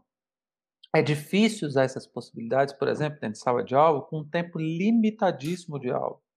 Né, cada turma com 50 minutos, no máximo dois tempos de 50 minutos. E ainda mais se você for seguir rigorosamente o currículo. No, e aí, nos espaços virtuais, nós temos a, a possibilidade real de levar, de publicizar o debate aos mais diversos cantos e promover essa interação, mostrar ao conjunto da sociedade que o ofício que a gente se dedica pode ajudar a consolidar coisas tão urgentes como o antirracismo, a democracia, o desenvolvimento, a justiça social, e que a sociedade é parte ativa desse processo de construção do conhecimento histórico e não passiva. Toda e qualquer expectativa de consolidação da democracia enquanto poder popular perpassa necessariamente por essa noção de que o público precisa se entender como agente histórico. Com a internet, nós não estamos submetidos a certas limitações né, de espaço físico e fronteiras, e a gente pode chegar nos mais variados públicos e causar reflexões profundas, mas isso, claro, se a gente produzir história. Eu fico pensando que é uma perda de oportunidade absurda você se dedicar e conseguir atrair um público razoável, né? E a partir dessa oportunidade, se não causar nenhum envolvimento realmente esclarecedor, esclarecedor, sabe? Ficar só propagando fatos, eventos, e que nada mais fazem do que alimentar a ânsia por cultura inútil, sabe? É o entretenimento fugaz. E esse tipo de conteúdo é largamente consumido na internet. Não vejo problema nenhum desse conteúdo existir. Mas a gente pode chamar isso de história pública? A gente sabe que na internet, geralmente, os conteúdos digitais fazem muito sucesso, em primeiro lugar, com imagens, principalmente né, vídeos e fotos, depois sonoros, como os podcasts, e depois textuais. E nesse momento singular que nós vivemos, né, de um volume, de uma intensa velocidade de informação, é extremamente importante que quando você consiga trazer espectadores para o seu canal, você faça história, que exponha pesquisas, documentos, formas de aprender as ações humanas no tempo. Porque para além do like, da monetização, a gente precisa romper diversas fronteiras. Entre elas, uma das graves fronteiras é a do não reconhecimento que historiadores não acadêmicos têm capacidade de produzir saberes, que é uma cultura ainda muito perpetuada, né, dentro das próprias instituições que trabalham com história e memória. Porque, mesmo que, que o trabalho seja feito com, com dedicação, com rigor metodológico, nós ainda somos colocados como reprodutores dos saberes oriundos da academia. Nós somos muitas vezes vistos como incapazes de produzir ciência, de produzir história. Aí a gente fica relegado a uma subcategoria, como se fosse uma hierarquia tripartite, né? Uma elite da historiografia constituída pelos doutores na academia, que são os donos da verdade quase por direito divino, dos nobres, né, constituída pelos professores e professoras de história que empurram para a sociedade as diretrizes da elite acadêmica, e os servos, que, quando muito, são consumidores dessa transposição didática dos saberes produzidos por aquela elite. Aliás, transposição didática muitas vezes, né, muitas, muitas vezes, muito mal feita. E os professores e professoras de história da educação básica têm espaço quase nulo para discutir e refletir sobre as suas práticas. Né? É aquela contradição. Diversos departamentos de licenciatura em História têm a disciplina de metodologia de ensino de História. E muitas vezes os grandes doutores dessas áreas nunca pisaram dentro de uma sala de aula de educação básica. Aí, toda a estrutura empurra professores e professores da educação básica a não refletirem sobre suas práticas e não produzirem conhecimento a partir desse laboratório que é a sala de aula. E é aí que a história pública pode ser uma ferramenta muito interessante também, para que profissionais da educação tenham a oportunidade de se conectar com essas discussões e refletirem sobre suas práticas e que, principalmente, usem os espaços possíveis para promover é, é, reflexões de forma mais ampla, mais democrática, conectada com o público e criar condições para descentralizar as narrativas, já que os espaços tradicionais, né, eles são reservados a essa pequena elite, então aí a gente acaba tendo a oportunidade né, de estabelecer uma mudança vetorial da própria produção, né, da produção de conhecimento. Que aí essa mudança vetorial ela parte das inquietações e das vivências do público. E do ponto de vista de um historiador não sudestino como eu, isso é muito importante. Porque se as estruturas institucionais ainda amarram a participação de historiadores e historiadoras não acadêmicos, né, isso fica ainda pior quando você se desloca, quando você vai se deslocando do eixo sudestino e avançando no Brasil profundo das periferias e dos sertões, né? Existe uma concentração de oportunidades e possibilidades no Sudeste que engendram a hegemonia de determinadas narrativas, que muitas vezes ocupam esse espaço hegemônico precisamente porque nós, não sudestinos, estamos marginalizados desses espaços. E daí que vem a, a questão da responsabilidade social que nós, produtores de, de, de, história pública, temos. Né? Nós, enquanto historiadores em geral, historiadores e historiadoras em geral, cumprindo o seu ofício, e particularmente na produção de história pública. A minha angústia quanto ao papel das e dos historiadores, ela foi parcialmente sanada com a reflexão do Jacques Legoff no livro Memória e História ali naquela, naquele livro, o Legoff ele coloca para gente, né, para ele, a nossa função é orientar a memória coletiva para que o uso das narrativas é, não acabe manipulando a memória coletiva e, através disso, evitar que os sujeitos com poder acabem alcançando seus objetivos através de mentiras contadas como história. Então é agir no mundo a partir daquela observação do Mark Bloch, né, de que historiadores devem ter uma completa submissão à verdade. Nós vivemos um momento muito dramático nesse sentido. Não que seja alguma novidade. A história sempre foi objeto de disputa. Não é nenhuma novidade né, que, que agentes políticos, por exemplo, usem algumas narrativas falsas, como nazismo é de esquerda, ditadura foi boa, milagre econômico, Getúlio como pai dos pobres, o tal do Brasil Paralelos que a professora Carolina é, é, citou e que eu, eu eu vou falar uma coisa bem complexa, mas eu acho que existe condições de sustentar. Brasil Paralelos para mim não é história, aquilo é propaganda política das mais ruins, né? Mas acabam buscando legitimar suas práticas dizendo que estão amparados pela história. E o povo, com pouca instrução técnica né, para identificar esses usos da história, acaba acreditando nessas narrativas, o que é perfeitamente normal, porque é uma falha também nossa.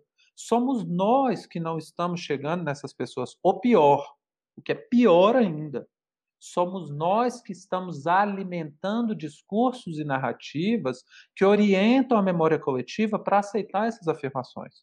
Não é que nós concordemos ou façamos essas afirmações, mas por não ser suficientemente crítico, a gente acaba não atingindo o objetivo e permitindo que esse tipo de leitura seja feita. É fácil agir? É fácil, então, agir enquanto historiadora, enquanto historiador? Claro que não, né? Existem diversas barreiras para a divulgação das pesquisas do, no, no nosso ofício, né? que acabam proporcionando esse ambiente de mentira e de desinformação e que são consolidadas por figuras poderosíssimas que sabem a importância da história, como os grandes conglomerados de comunicação, a gente se depara com, com produções extremamente ruins, mentirosas mesmo. Aqui eu estou falando de mentira, né, dos Leandro Narlock, dos Felipe Castanhari da vida, que são mentiras, mentira, mentira, vendida pela Veja, Isto É, Globo, Folha de São Paulo, como se fosse história. Né? E para piorar, a gente ainda tem um, um sistema educacional que preza muito mais pelo conteúdo, né? O conteudismo pesado, do que pela reflexão histórica. E, e, essa é a falência do ensino de história, né? E aí, para ir mais para fundo ainda do buraco, para cavar mais um pouco e chegar mais no fundo do poço, ainda existe um discurso corrente de que o sucesso do ensino de história e da educação como um todo é se a escola conseguiu fazer estudantes passarem no vestibular. Aí o resultado: temos um monte de pessoas graduadas com título superior, mas incapazes de fazer reflexões acuradas, sabe? E a quem que eu vou atribuir essa culpa em relação a isso? Né? A quem que eu vou atribuir a não ser a mim mesmo? Porque eu possuo as ferramentas metodológicas né, para preparar um conteúdo que pode viabilizar o estado de suspensão e fomentar o despertar da consciência histórica. Então, é, a história pública é, nesse sentido, né, diante todo esse caos que nós estamos vivendo, diante todas essas problemáticas e que são estruturais, eu acho que nós estamos só na ponta do iceberg, né? O, o, o monstro perdeu a vergonha de estar dentro do armário e resolveu dar as caras, mas esse monstro sempre esteve presente. E nesse ambiente terrível, complexo, que carrega tradições e tradições de pensamento, a história pública ela ela se comporta, ela pode ser, ela é um espaço de, transgressão, de transgressão desses limites impostos. É um ato de combatividade né, diante aqueles e aquelas que usam mentiras para manipular a memória coletiva. A história pública ela não precisa acontecer só na internet. Pode ser no rádio, como o trabalho da, da, da Isabela, do Na Trilha na História, na televisão, né? mas se for história, não os casos de, do, dos astronautas do, do passado lá que a gente vê no History Channel, né? É, pode acontecer em rodas de conversa, em associações, ONGs, debates públicos, audiências, uh, projetos de memória, rádios comunitárias, inclusive pode acontecer também no ambiente escolar. Mas ela tem que romper a esfera da privatização da história. Porque conhecimento é muito usado como ferramenta para acelerar ou frear mudanças. E quanto mais pública for a história, quanto mais interação, quanto mais produção de conhecimento no, nos espaços que duramente nós temos conseguido construir, mais poder popular. Então, para finalizar minha participação, e eu peço desculpa se eu me alonguei muito, eu penso que produzir história pública faz sentido quando existe a vontade de democratizar o acesso ao conhecimento, na medida em que se entende que democratizar o conhecimento é romper as barreiras que não permitem que o público, que espectadores sejam parte do processo de construção desse conhecimento. É, além disso, a gente precisa entender que não é um projeto, uma pessoa, um perfil, um canal no YouTube que vai ser responsável sozinho por essas mudanças, mas sim a proliferação generalizada desses ambientes de debate. E as pessoas só vão se interessar de fato em participar disso quando elas se sentirem parte e não um elemento invisível dentro de um espetáculo. E é sempre bom lembrar que ouvir é tão importante quanto falar. Estar atentos né, na, na, condição de historiadora e, e, historiador, estar atento às experiências do público e o que esse público tem a dizer é de fundamental importância para a pesquisa em história pública. Então, eu, eu, eu congrego aqui com a fala da professora Carolina Bauer, é, faça seu podcast, monte rodas de conversa na rua, né, no seu bairro. Traga mães, pais, responsáveis para conversar sobre história na escola que você trabalha. Faça que estudantes tenham acesso a documentos para validar o que está sendo dito no livro didático. Tenha um canal no YouTube. Utilize os espaços que estão à sua volta. Porque se você não faz isso, alguém faz. E é trágico pensar que o buraco que nós estamos, né, com tanta gente difundindo mentiras, apoio a torturadores, defesa de ditadura, ódio às minorias, violência contra as mulheres, racismo, enfim, é, todo esse discurso, tudo isso que está aí, né, que a gente sabe muito bem de onde vem, é consequência da inação não somente, mas também de historiadores e historiadoras. Nunca se esqueça que você não é extemporâneo. Você está aqui e agora. Você tem obrigação com a verdade, com seu tempo e com a humanidade. Então, novamente, eu quero muito agradecer por esse espaço e espero que possa ter minimamente contribuído para esse debate que não se encerra, a história não cabe uma live.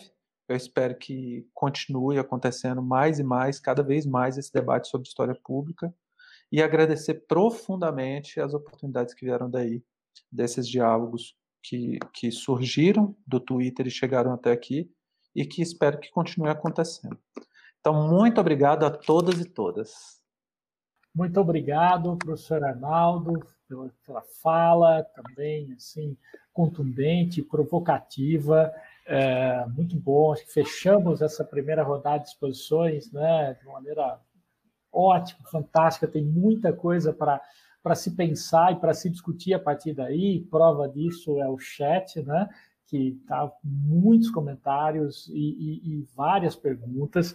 E então, sem mais delongas, né, agradeço mais uma vez ao professor Arnaldo por essa fala, agradeço mais uma vez à professora Caroline pela fala, pela primeira fala, pela fala de abertura, e passo a palavra então ao professor Luiz Felipe, que estava aqui no, no, backstage controlando uh, o chat, as perguntas, para que ele conduza né, o debate, tanto em relação aos, uh, aos comentários quanto em relação às perguntas. E aí eu coloco aqui no chat também os endereços que eu fiquei devendo, né, do blog do Observatório, do Lupa e do História Oral Podcast. Bom, Felipe, por favor, obrigado. Bom, eu fiquei com a dificílima função de tentar arrumar aqui as milhares de questões foram surgindo no chat. Estou é, aprendendo e apanhando com isso, mas tudo bem. É, faz parte também dessa nova função da gente, né? É, e bom, vários elogios, várias questões. Eu, eu, eu, tentei, eu vou fazer um primeiro bloco, que acho que a gente tem tempo. Aí vocês respondem, eu faço um segundo bloco e também se as pessoas uh, uh, uh, colocarem mais questões ao longo do debate, eu, eu tento incorporar, tá? É, bom, acho que algumas questões para os dois, em termos mais gerais. Eu, vou, eu, inclusive, vou fazer uma. Um, aproveitar aqui o monopólio, né?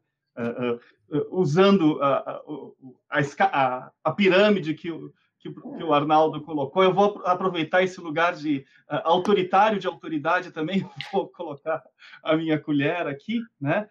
e, na verdade, um pouco misturando as questões que vocês colocaram na, em ambas as falas, que é essa ideia da gente ter uma discussão, discutir a produção do conhecimento, a produção da ciência, né, de forma colaborativa, ou, ou que alguns autores têm chamado de ciência comum, né? Então, uh, uh, queria um pouco ouvir vocês mais falando sobre isso, né? Como é que a gente pode pensar isso, né? E um pouco juntando o que Caroline e Arnaldo falaram, é, é, é algo que eu sei que, que Caroline particularmente transita nisso, mas também a partir da fala do Arnaldo, acho que a gente podia pensar isso, essa questão entre conhecimento técnico versus arte, que obviamente uma pegada benjaminiana, e pensando nessa participação do público. Fiquei até pensando aqui, Arnaldo, não sei se você concorda comigo, se acha que faz sentido, se a, a, a analogia da, com a galeria, de quem vai ver uma obra na galeria, uh, uh, no, talvez a gente tivesse pensar a própria ideia de performance, né, da, da, da arte performativa, uh, do happening e, e nessas questões para a gente talvez uh, problematizar o que tipo de produção histórica nós podemos fazer hoje que de fato seja uma produção comum, que seja uma produção uh, colaborativa, né? Então, é, essa é a minha questão para vocês. Eu teria outras, mas eu vou acabar com um monopólio aqui e, e, também colocar as questões, são muitas. Né? É, é, e, o, o, o, Antônio Simplício de Almeida Neto, colega da Unifesp, fala que achou muito boa a ideia da história parangolé, né, isso várias pessoas colocaram, acho que também um pouco vai nessa chave aí do que eu estou uh, uh, discutindo, querendo ouvir vocês um pouco falando sobre isso. Né? É, mais diretamente para Caroline, né, o Ricardo Santiago, e também colocou, vai, vai mediar a última mesa, marca aqui que se a gente reforça o que você falou que sobre o vocabulário, né, e esse repertório de práticas tecnicistas, né, que se infiltram no debate da história pública e tem muita adesão. Então acho que um pouco você desenvolver essa questão, né, uh, algo que junta uma questão do Antônio Gil Nogueira, uh, que que será que constitui uma rede na qual a história se se inclua, né? a história pública se inclui a isenta de uma dada forma de regulamentação, então, pouco a discussão sobre a regulamentação da história, e, e, esses elementos aí da questão técnica, né? É, o, o, pessoal do, do, do Historizando pergunta para o Arnaldo, mas acho que também a Carolina talvez possa uh, colocar, é como um canal do YouTube pode contribuir para a história pública, já que vídeos, videoaulas para o ensino básico não, não, não são o caminho, né? Uh, acho que acho que ainda dá para fazer mais. Vou tentar ju juntar aqui mais uma questão, né? É, que é em que medida, né? uma questão aqui eu vou juntar duas questões aqui, que a Mariana Vilaça, a Ana Lucianemi perguntam, né, uh, um pouco, acho que no, no esteio do que o Arnaldo falou, em, em, uh, até que medida é possível considerar os livros do Laurentino Gomes ou do Gaspari sobre ditadura como história pública, uh, né? e, de cada forma, uma questão que o Isaías Dali coloca, né, e ele estava pensando, sobretudo, falando, pelo que eu entendi também, da produção como jornalista, né, uh, uh, que o rigor da disciplina é necessário, sem dúvida, mas que uh, ele não seja cobrado de forma a intimidar os que querem produzir. Até porque os picaretas, palavras deles, que não, não, que não se constrangem, acabam ocupando esse espaço. Então, acho que é um pouco também pensar isso. eu acho que eu encerro por aqui, que já tem bastante coisa, e aí a gente continua na, na num próximo bloco, e também as pessoas podem colocar outras questões, tá bom? Acho que aí acho que Caroline pode começar e depois o, o Arnaldo. Pode ser? Ok. Obrigado, gente. Oi, pessoal. Bom, uh, obrigada pela, pelas, pelas perguntas, pelas considerações. A gente pode aproveitar dessa forma e, e aprofundar mais algumas questões, retomar outras que, que passaram nessa primeira fala. Uh, também depois da fala do, do Arnaldo, que, enfim, anotei várias coisas, várias coisas me fizeram pensar também, acho que são bem importantes, né? Uh, adorei, eu, nunca tinha pensado essa perspectiva de, enfim, refletir sobre a, nosso diálogo com o público e essa, enfim, essa mediação, tudo a partir do ponto de vista da, da arte, né, dessa comparação. Achei, achei lindo e achei super útil e amei ainda mais o termo que foi dado de história para Angolé. Eu acredito que agora essa live vai virar uma, uma referência a partir disso para futuros praticantes de história para Angolé. Eu achei genial essa perspectiva, achei realmente ótima. E acho que, enfim, a, a resposta está um pouco nesse diálogo que a gente está fazendo aqui a, a, e tá, acho que a própria pergunta contém a, a sua resposta no sentido de que discutir o conhecimento de forma colaborativa é, é, isso, é, é essa, é pensar essa mediação que o Arnaldo estava falando, é pensar, uh, é voltar a refletir sobre alguns aspectos da produção do conhecimento histórico, como a forma de narrar, o envolvimento, o enredo, pensar essas formas de atratividade sem necessariamente descuidar do da importância da correção historiográfica, dos cuidados éticos, dos pertencimentos aos quais nós nos vinculamos. Enfim, existem muitas formas de, de fazer isso, né? E, enfim, acho que é uma perspectiva excelente mesmo a gente pensar essa ideia da, da história da história parangolé e, e temos bastante caminho por aí. É, falando sobre a questão da, do, do, vocabulário tecnicista, né? Enfim, essa essa reflexão a respeito da, da história pública e a sua neoliberalização está no, no, dos artigos do, do Ricardo, né? Do, do Ricardo Santiago, enfim, que acho que, que é fundamental que nós conheçamos essas, esses perigos aos quais o campo pode uh, ou ser acusado ou acabar resvalando em função dessa ideia da, da nossa interação com o público, né? E dessa forma, dessa interação com o público ser lida a partir de uma perspectiva de cliente e produtor de conteúdo, né? Que, de certa forma, já se aproxima um pouco da, da outra pergunta a respeito do Laurentino Gomes, do Hélio Gaspari e de outros agentes produtores de narrativas históricas que, no momento em que uh, é criada essa narrativa, tem um desenho de público ali que se, que, que se, enfim, que se formula e que se prepara para receber isso, né?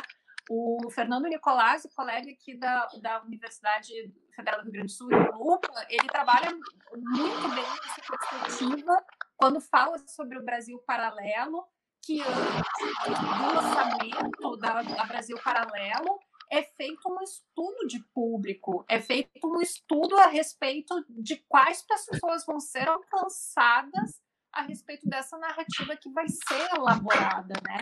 E o conteúdo que é produzido é um conteúdo voltado para esse nicho, que não é algo muito distante do que a Cambridge Analytica fez a respeito das eleições. É criar determinados nichos consumidores de determinadas narrativas e não pensar a ideia de público como essa questão generalista ou ampliada, mas públicos circunscritos onde esse discurso vai ter uma efetividade, vai ter uma receptividade e vai ter uma replicabilidade. Então, eu acho que, que isso é, é bastante interessante de, de ser pensado. E, enfim, acho que uh, nós temos que pensar. São, são duas coisas a respeito da, do, do, dessa, da história pública e a neoliberalização que, que acho que são importantes. Primeiro, e aí volto ao texto do Pedro Teles, eu acho que é super importante nós indicarmos os perigos e, enfim, os receios que isso nos dá em incorporação de determinados vocabulários e tudo mais, mas ao mesmo tempo eu acredito que nós temos que problematizar esse espaço que o espaço da onde nós falamos. Eu posso falar com muita tranquilidade que não, não gosto dessa ideia de uma neoliberalização da história através da história pública. Enfim, eu estou fazendo uma super simplificação aqui, mas eu tenho meu emprego, eu sou professora de uma universidade federal, eu tenho meu salário todos os meses, então eu não preciso me preocupar se o meu canal do YouTube vai ter ou não visualizações, se o meu, a minha postagem ou não vai ter um público, se eu vou conseguir pagar as minhas contas do mês a partir disso. Eu, eu não preciso me preocupar com isso, né? Então, acho que nós temos que também ser sensíveis às demandas profissionais que são colocadas para essas novas gerações de, de, de historiadoras e de historiadores e de que forma a gente possa pensar uma enfim, não um meio termo, porque acho que, enfim, meios termos é horrível, né? Lembra centrão, essas coisas, não, nada disso agora, assim. Mas que a gente possa pensar reflexões historiográficas que nós não caiamos necessariamente nessas, nessas armadilhas neoliberais, mas que nós não deixemos de refletir sobre as possibilidades profissionais colocadas para esses alunos e essas alunas que estão se formando agora em história, não querem atuar necessariamente na área do ensino, e, e, que tem um mercado de trabalho a qual eles têm que responder, né? Então, enfim, de que forma que nós podemos pensar formas éticas com correção historiográfica, metodologicamente verificáveis, enfim, pensar nossa atuação nisso, né? E já vou acabar. Um, sobre o Laurentino Gomes, Hélio Gaspari e, enfim, Leandro Narlock, Companhia Limitada, claro sem dúvida alguma, o produto deles é, é um produto, entre aspas, problemático, sem dúvida alguma. Aquela narrativa ali também. Mas lembrem-se que se trata de um produto mercadológico, que ele é vendido com uma determinada narrativa, tem uma propaganda intrínseca aí. Então, assim, o livro do Hélio Gaspari é um livro feito por um jornalista que tem entradas em determinadas esferas do poder do qual nós, réis mortais, não temos. Ele tinha acesso a determinadas documentações que nós, historiadores da ditadura, réis mortais, também não tínhamos. E ele fez o, uma obra a partir de um viés interpretativo que a ditadura se dava nessa dinâmica Golbery e Geisel. Enfim, essa é a sua, essa é sua tese e ele constrói essa tese por aí. Eu não vou entrar, enfim, na, na análise das obras nem nada. O que me incomoda mais do que o Gaspar escrever um livro jornalístico sobre a ditadura, sua tese ser essa personalista e tudo mais, é o livro ser propagandeado como a história definitiva da ditadura militar brasileira. E isso não é uma culpa do Gaspari, isso não é uma culpa do livro dele, isso é propaganda, isso é para vendagem, só que daí nós consumimos, a, nós, esse nós genérico, né, consumimos isso como uma verdade autoevidente, de que a obra do Gaspari é essa versão definitiva sobre a história uh, do Brasil. Então, talvez, como o Arnaldo falou, nós tenhamos que nos, um, nos e aos outros, né, aos nossos alunos, aparentá-los com determinadas ferramentas para ler mais criticamente essas propagandas recebidas a partir dessas narrativas historiográficas e que nós possamos situá-las, então, nos seus determinados e, e espaços. E, por fim, terminando, terminando mesmo, de que forma que um canal de YouTube pode contribuir para a história pública?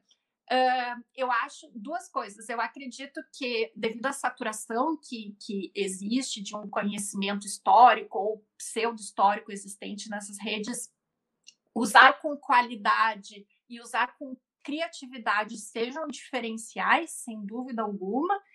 E o YouTube, hum, para além daquela noção do vídeo ali, que é o seu, sua finalidade, sua, sua atividade fim propriamente dito, ele tem uma caixa de comentários.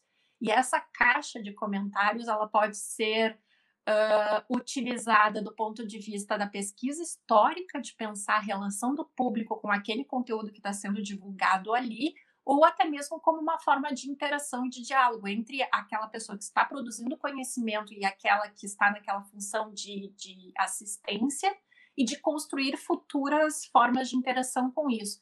Mas já vi gente, por exemplo, utilizando aí, recursos um pouco mais avançados do YouTube, de criar vídeos com os, os cards que aí encaminham a pessoa a partir de tomadas de decisão. Assim, a pessoa termina o vídeo dizendo: Ah, se você quer conhecer mais sobre isso, clique aqui e se você quiser conhecer mais sobre aquilo, clique aqui. E aí o próprio vídeo vai criando com outros vídeos, outras narrativas que criam, enfim, daí um, um uso mais criativo e mais interativo da, daquela ferramenta.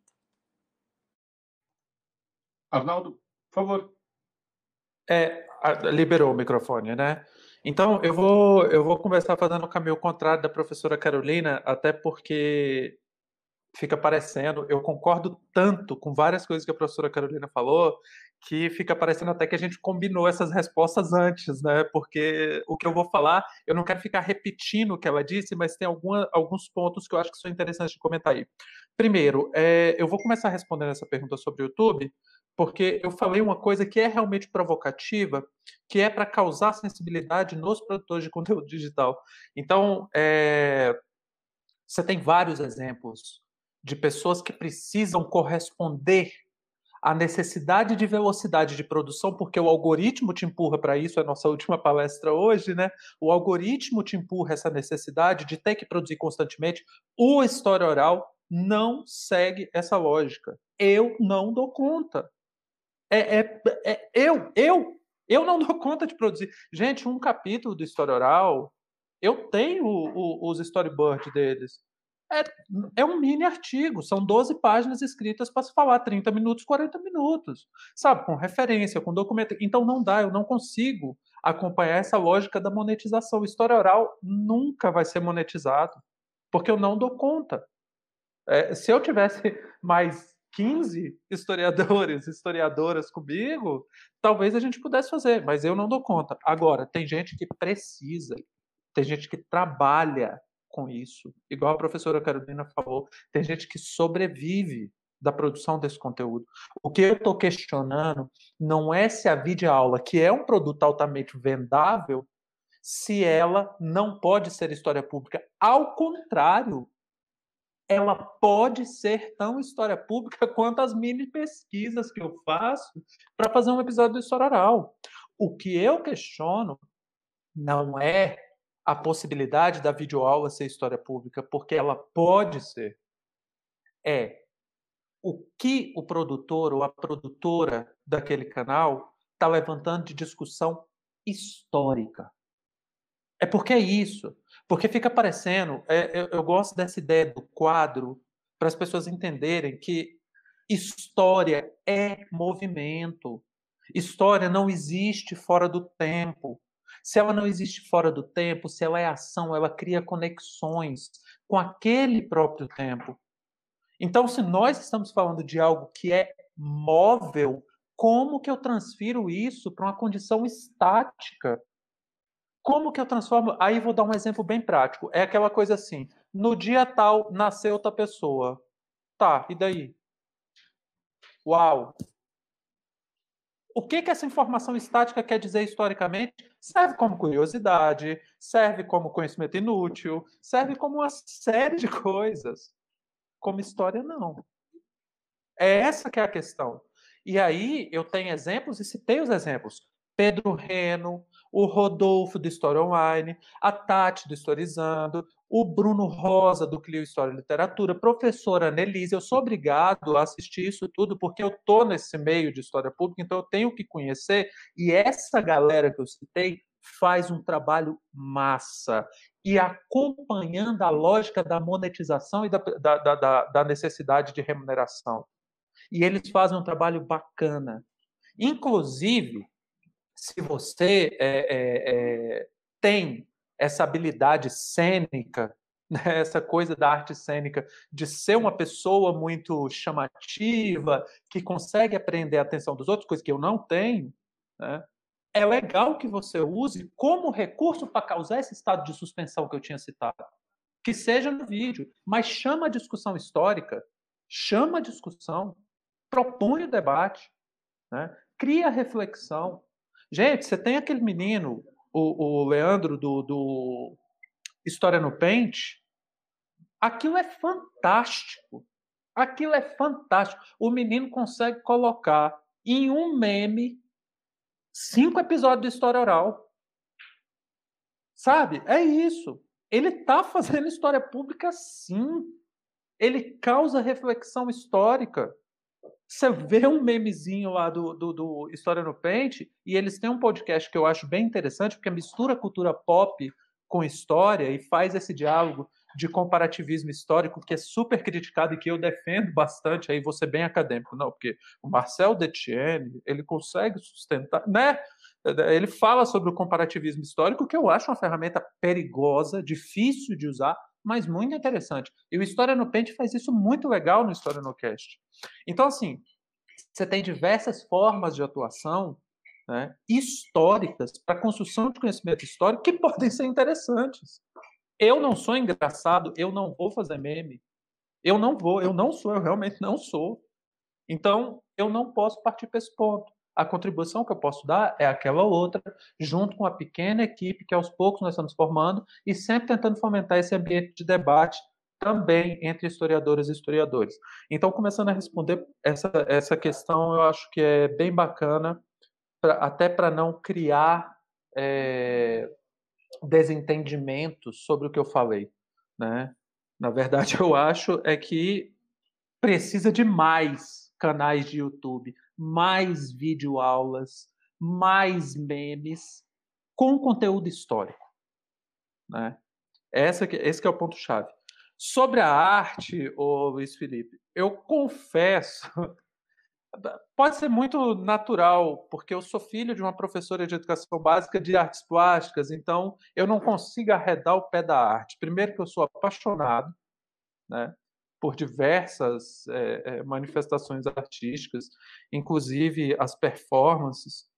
É, em geral, arte contemporânea, eu tenho uma vivência muito forte, porque meu amigo de infância é artista plástico, muito reconhecido, né, tem trabalhos belíssimos e é de arte contemporânea. Então a gente discute muito, a gente conversa bastante. Vamos desenvolver alguns projetos é, é, daqui a algum tempo juntos. E, e por causa dessa vivência com arte, a arte acaba sendo até um trunfo para mim, sabe aquela carta na manga? É, eu, eu, arranco dali várias experiências, só porque isso também tem um problema, né? que é a incompreensão ou pior, a compreensão de que tudo que a gente não entende é arte. E aí joga para os artistas a responsabilidade de ser vanguarda, né? Ah, isso não cabe na história, não cabe no cinema, não cabe, na, não cabe aqui, não cabe. É arte. Joga lá, pronto. E isso é um vazio. É um estado muito vazio a se dar para um conhecimento humano como é a arte. E aí eu confesso que foi que é bem um trunfo mas é um trunfo que me leva a pensar, me leva a refletir de fato essa condição da história pública de causar tanto estado de suspensão, que não é um conceito da arte, é um conceito da filosofia da linguagem, né? mas que foi adotado profundamente até por essa questão da arte se portar como vanguarda das mudanças, né? Você tem artistas, e eu gosto de citar o Valtércio, porque o Valtércio Caldas ele faz essa discussão, e os trabalhos dele são né, indiscutivelmente maravilhosos do ponto de vista estético, do ponto de vista conceitual, né? Então, é, eu faço uso dessa, dessa, dessa discussão porque, de fato, a vanguarda dela não é quem disse, mas quem mostrou, quem objetificou essa discussão foi a arte. É, e, e, aí você tem diversos exemplos da arte saindo da galeria. Você tem as performances, você tem o próprio grafite. Né? Quanto tempo as pessoas não ficaram discutindo se grafite é arte ou não? E aí tem uma discussão que eu acho até pior, que é assim, não, grafite é arte, pichação não é. Peraí, por quê? O que, que, tá, o que, que te leva a pensar que uma postura marginal, marginal no sentido de estar à margem, de ser combativo, de ser rebelde, né? Até que ponto você pode considerar essa atitude combativa como não arte porque ela é violenta. Né? Esteticamente violenta. Então quer dizer que arte terror não pode ser produzida? Sabe? Aí você tem diversos exemplos né, de, de artistas plásticos aí que são extremamente terroristas, né, que impactam de uma forma que causa terror no público tradicionalzinho, bonitinho, cheiroso, né, e isso não é arte. Então, é, é, são discussões que a gente vai caminhar para uma discussão ainda mais profunda e vamos cair em outro vazio que eu não quero aqui agora, mas eu acho que nós temos muito a beber da arte. A gente pode aprender muito porque ela, para o bem e para o mal, se comporta como vanguarda de pensamento e auxilia a gente a pensar diversas estratégias, tanto para construir os nossos ofícios, né, quanto para experimentar novas realidades. Então, acho que é bem interessante essa escola. Adorei o termo história parangolé, não era minha intenção mas, eu, mas é isso. Era isso que eu queria.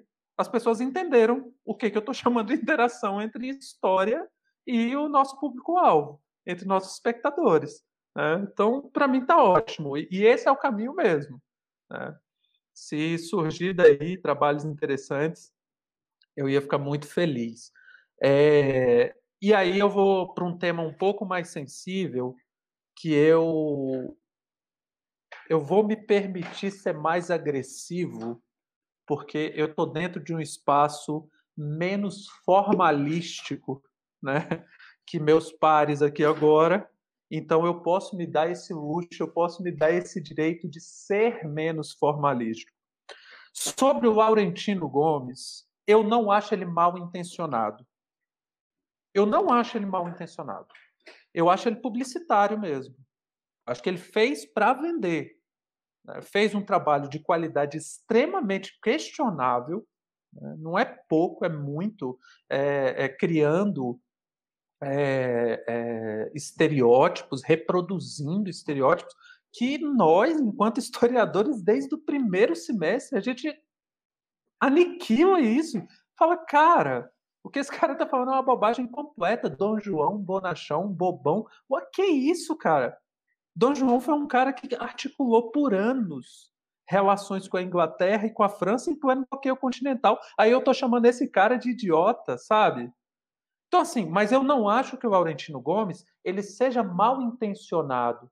Ele criou, sim, é de responsabilidade dele, sim, esse uso pouco cuidadoso da história se manifestando como história é, e, e, criou esse ambiente do achismo, de que história é achismo. Então eu acho que Dom João VI era um bonachão e vou reproduzir ele como esse bonachão e pronto. E não pensou na responsabilidade que isso ia trazer para o futuro. Né? Desse termo que eu, eu, Arnaldo, não gosto muito, é, mas dessa pós-verdade porque para mim isso não é novidade nenhuma, essa ideia de pós-verdade que a gente vê. Mas é, é, ele traz, ele, ele embala nesse momento e inclusive legitima essa prática por surgimento dos Brasil paralelo da vida. Né? E aí você reveste um, um, um achismo completo baseado em nada para se dizer historiador. Eu lembro, isso para mim, gente, desculpa, eu estou extrapolando o tempo que eu queria, mas eu, eu juro mais dois minutinhos só para eu terminar esse ponto. O, o, eu lembro que em 2009, eu não lembro, eu sempre fui meio viciado em ler artigo científico, tese e, dissertação. Eu gosto mesmo, eu, vou, eu conheci a professora Carolina assim, né? Eu fui lá e pesquisando artigo em revista. Eu gosto, é um hobby. É estranho, eu sei, eu sou esquisito, mas eu gosto.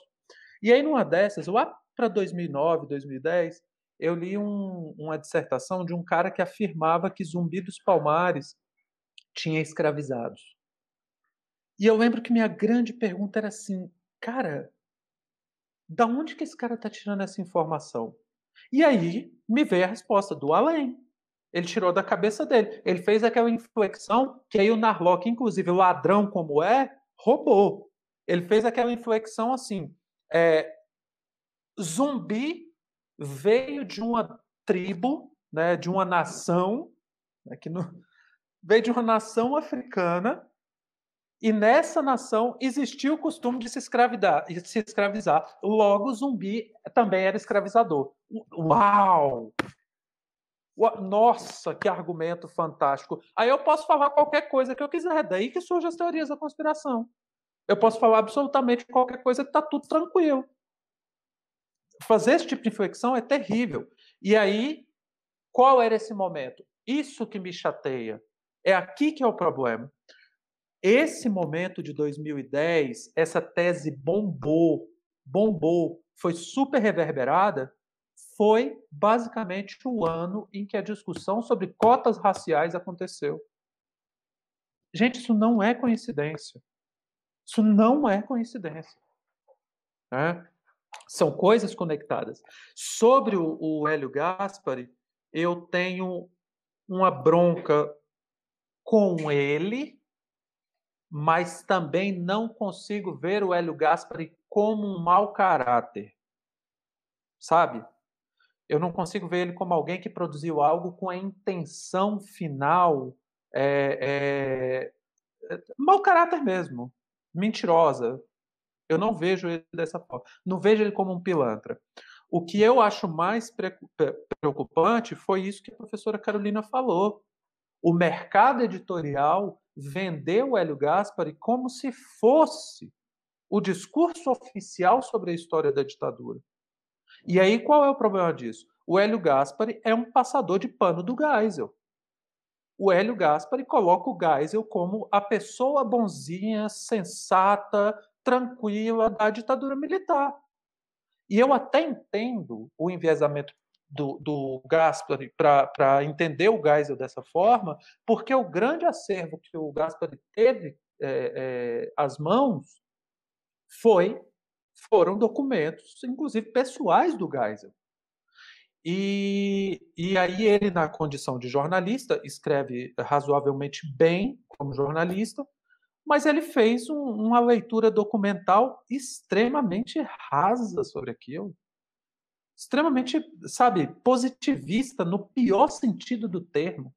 Porque o positivismo tem o seu lado interessante. Eu gosto de ser positivista, tá, gente? em, em alguns pontos. Por exemplo, para mim, história não se faz sem documento, cara. É documento, documento, documento, documento, documento. Gente, vai na fonte. Vai na fonte. Sacou? E nesse sentido, eu gosto da contribuição positivista, mas não é esse positivismo que eu estou falando. Eu estou falando daquela coisa rasa, de pegar o documento e reproduzir como historiografia. E não é. E não é. E muitas vezes o Gaspar faz isso. Um trabalho brilhante que eu li agora, e aliás, que eu não sou muito fã, biografia, eu não gosto muito de biografia, foi o livro do Mário Magalhães. Sabe, eu li o livro do Mário Magalhães e falei, pô, isso é um jornalista fazendo trabalho histórico.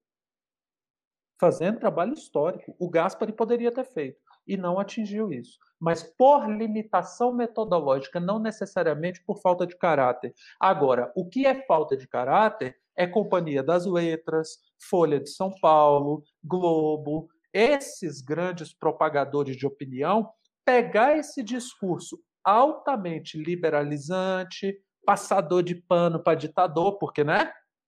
Não tem problema ser o Geisel. Qual é o problema? Gente, o Geisel foi bonzinho. Vejam só. O Geisel até tirou o comando do doicode do Ustra e colocou Ednardo Arra. Sabe? É, é, isso. Aí fica nessa né, reproduzindo esse tipo de coisa como se fosse a história, como se fosse. E a discussão finalizou. Carolina Bauer não vale nada para a história da ditadura, porque a discussão já foi dada. O Gaspari já respondeu todas as questões sobre ditadura militar. Ora, por favor, gente. Ora, por favor, sabe? Então, o que me deixa mais incomodado é o próprio, o, o próprio sistema de publicação do que propriamente o, o, o a quem está produzindo. Porque, e aí, só para finalizar, juro, finalizei agora, é, porque eu vejo muito recorrentemente discursos por ser dotados de características de escolas, e aqui eu estou falando especificamente do liberalismo e do neoliberalismo, terem acesso ao circuito de, de, de difusão. Terem acesso à propaganda, terem acesso à publicação, terem acesso aos jornais, aos editoriais. Então, isso é muito complicado. E aí, o nosso lado combativo de história pública é fazer o trabalho de formiguinha mesmo. É mostrar o outro lado da moeda e falar assim: olha, isso aqui não é bem assim, sabe? É, é, esse espaço poderia estar sendo usado para outra coisa e por aí vai. Então, me desculpem novamente me delongar, mas é, a minha contribuição é basicamente essa. Sobre isso, claro. Se tiver mais alguma pergunta, fica aqui até a hora que precisar tem, tem bastante coisa. O, o chat aqui está animadíssimo. Inclusive, as pessoas começaram a conversar entre si. Eu, vou, eu, vou, eu tentei organizar aqui um pouco as questões, tá? Uh, tem um bloco que eu juntei aqui, que é um bloco que, na verdade, é muito interessante, tem a ver com o que a gente está falando aqui, que, que, é uma das preocupações do observatório, com que a gente brinca aqui, é, são os modos de produção e reprodução né, uh, uh, historiográficos, né, que é um pouco a questão uh, profissional e de quem produz história e como produz e etc. Né? então, a Cintia Rufino fez comentários, o, o, pessoal do Historizando também, o Antônio Simplício de Almeida Neto, a Lucília Siqueira e o Isaías Dália. Eu vou pouco falar o, o, que eles falaram, são, são, eles apontam para várias questões, mas eu acho que dá para encaminhar nesse sentido. Né? Uh, um pouco a questão que Cíntia coloca é que uh, os acadêmicos precisam entender que são também professores e que atuam para o ensino de história, não apenas para a produção historiográfica, né? e, e que Uh, isso teria a ver também com as, de não, os egressos da, das públicas, das universidades, não quererem atuar na educação básica. É, é um pouco nesse sentido, o, pessoal do Historizando uh, uh, comenta aqui que pensar que não tem vaga na universidade para todos os historiadores e historiadoras, né? É, é, é... E ela faz um outro comentário que eu, que eu acho importante, que tem a ver com essa questão do lugar, dos lugares de produção, né? Quer dizer, que é um pouco a, a partir também que o Arnaldo falou, quer dizer, uma coisa é produzir na academia, outra coisa é produzir para um canal do YouTube, etc. Quer dizer, ela comenta, imagina se tiver que para produzir, né? ela tiver que analisar documentos, produzir um artigo ler vários livros para cada vídeo que for fazer, né? É, é, é. Então, e, e, aí fica essa questão da discussão desse, desse, espaço de produção, que é uma luta entre conseguir algo que seja aceitável, minimamente aceitável para a academia, e ao mesmo tempo assistível, entre aspas, para os alunos do ensino básico. Né? É, o, o, o, Antônio Simplício coloca uma questão que, há, que aponta, na verdade, um dilema. Né? Os historiadores e historiadoras ressentem-se de não ter a popularidade das redes sociais e perderem o monopólio do saber, imagina aqui que são historiadores, historiadoras uh, que produzem dentro da academia, mas não querem se miscuir e sujar, entre aspas, as mãos nos meios não acadêmicos. Né? Uh, Lucília Siqueira levanta um ponto aqui que eu acho que é interessante, que na academia dá a impressão que não há também, muitas vezes parece que não tem barreiras na academia, né? Produtivismo, regrinhas formais para artigo, etc., que também não tornam, por sua vez, menos históricos o que é produzido por escrito né? É, é, é, e que, nesse sentido, impedem uma inventividade, uma amplitude, um estar no tempo né? Uh, da produção do conhecimento histórico. Então, acho que é uma questão para a gente refletir.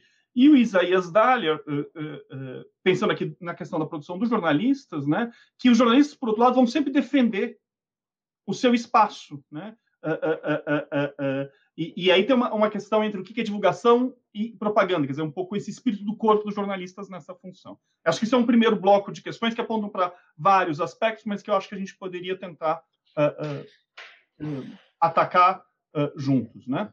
É, a Lucília e a Ana Neme, um pouco ainda, isso tem a ver com a fala ainda do Arnaldo, eu acabei não conseguindo colocar naquele momento, falando que qualquer que é importante pensar que qualquer interlocutor precisa ser considerado, mas eu acho que a Caroline também teria o que falar sobre isso, né? E a, a, e a falando que a história pública existe tradução no melhor sentido da palavra e que nem todos, acho que ele está escrevendo, as pessoas na academia sabem fazer isso.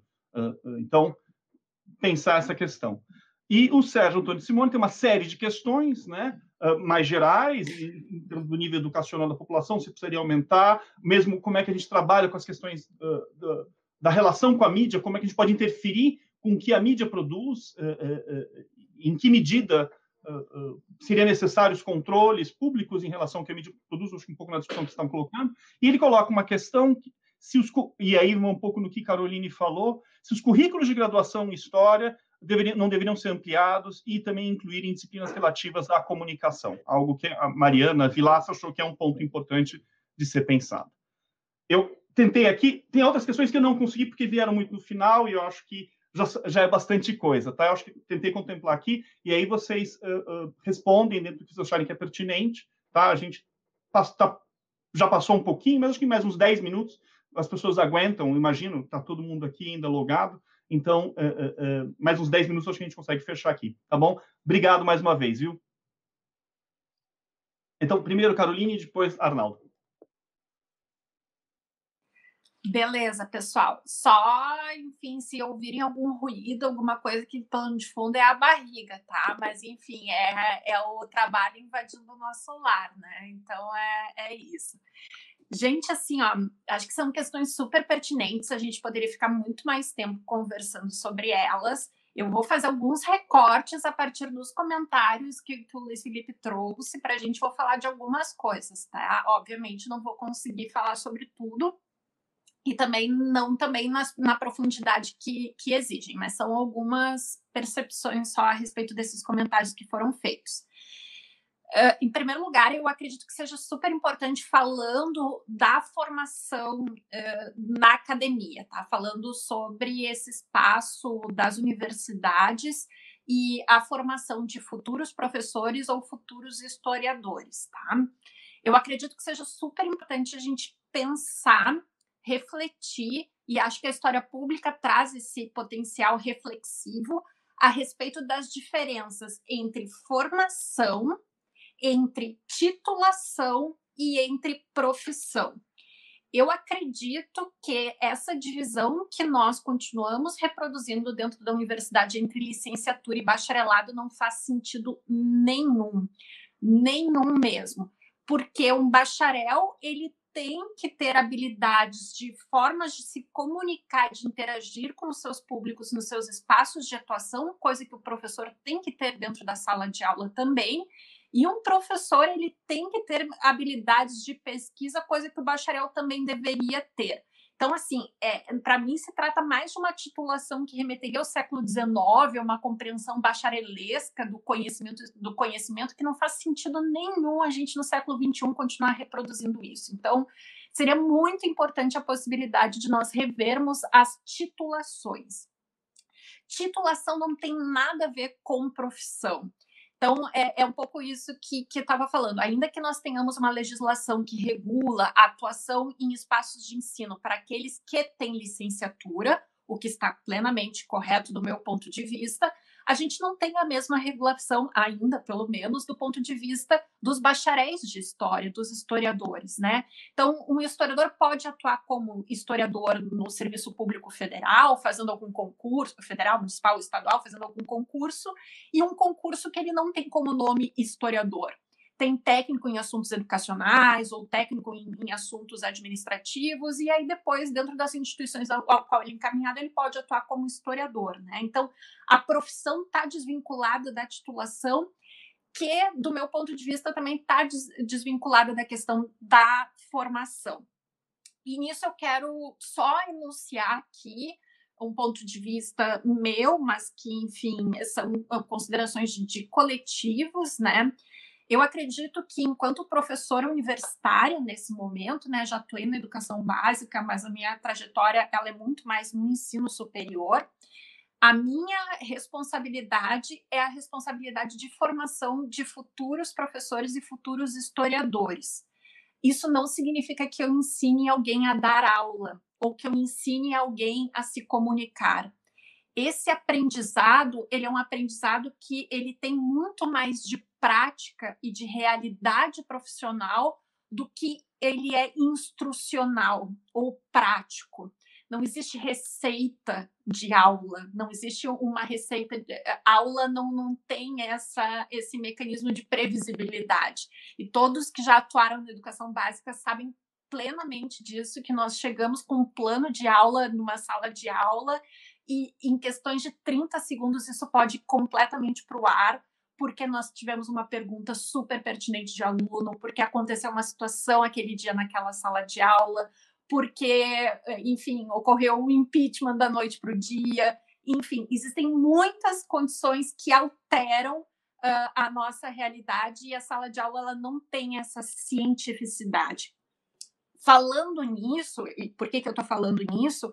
Porque eu acredito que seja super importante nós iniciarmos um procedimento de abandono de dois termos que escutei hoje aqui a partir dos comentários.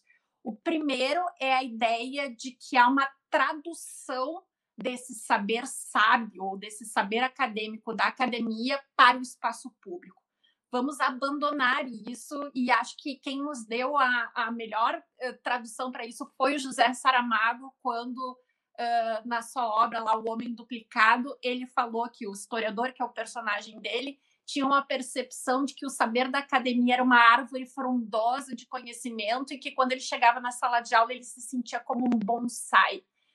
Vamos abandonar essa perspectiva, por favor, porque existe muita produção de conhecimento feita por professores da educação básica a partir do seu espaço da atuação, das suas questões que respondem à educação básica.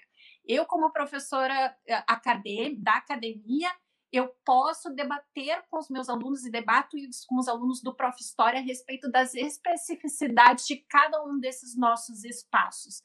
Mas não sou eu que vou chegar para os professores da educação básica e dizer como que eles devem uh, dar a sua aula e como eles devem atuar dentro dos seus espaços escolares porque ali se produz conhecimento. E se produz conhecimento por quem está ali também. O que eu acredito que seja importante, como o Arnaldo falou, é a valorização dessas pessoas que estão ali como produtoras de conhecimento, como pessoas que refletem sobre sua prática cotidiana dentro das escolas, da relação com as comunidades, da relação com, com a legislação com a qual elas têm que atuar.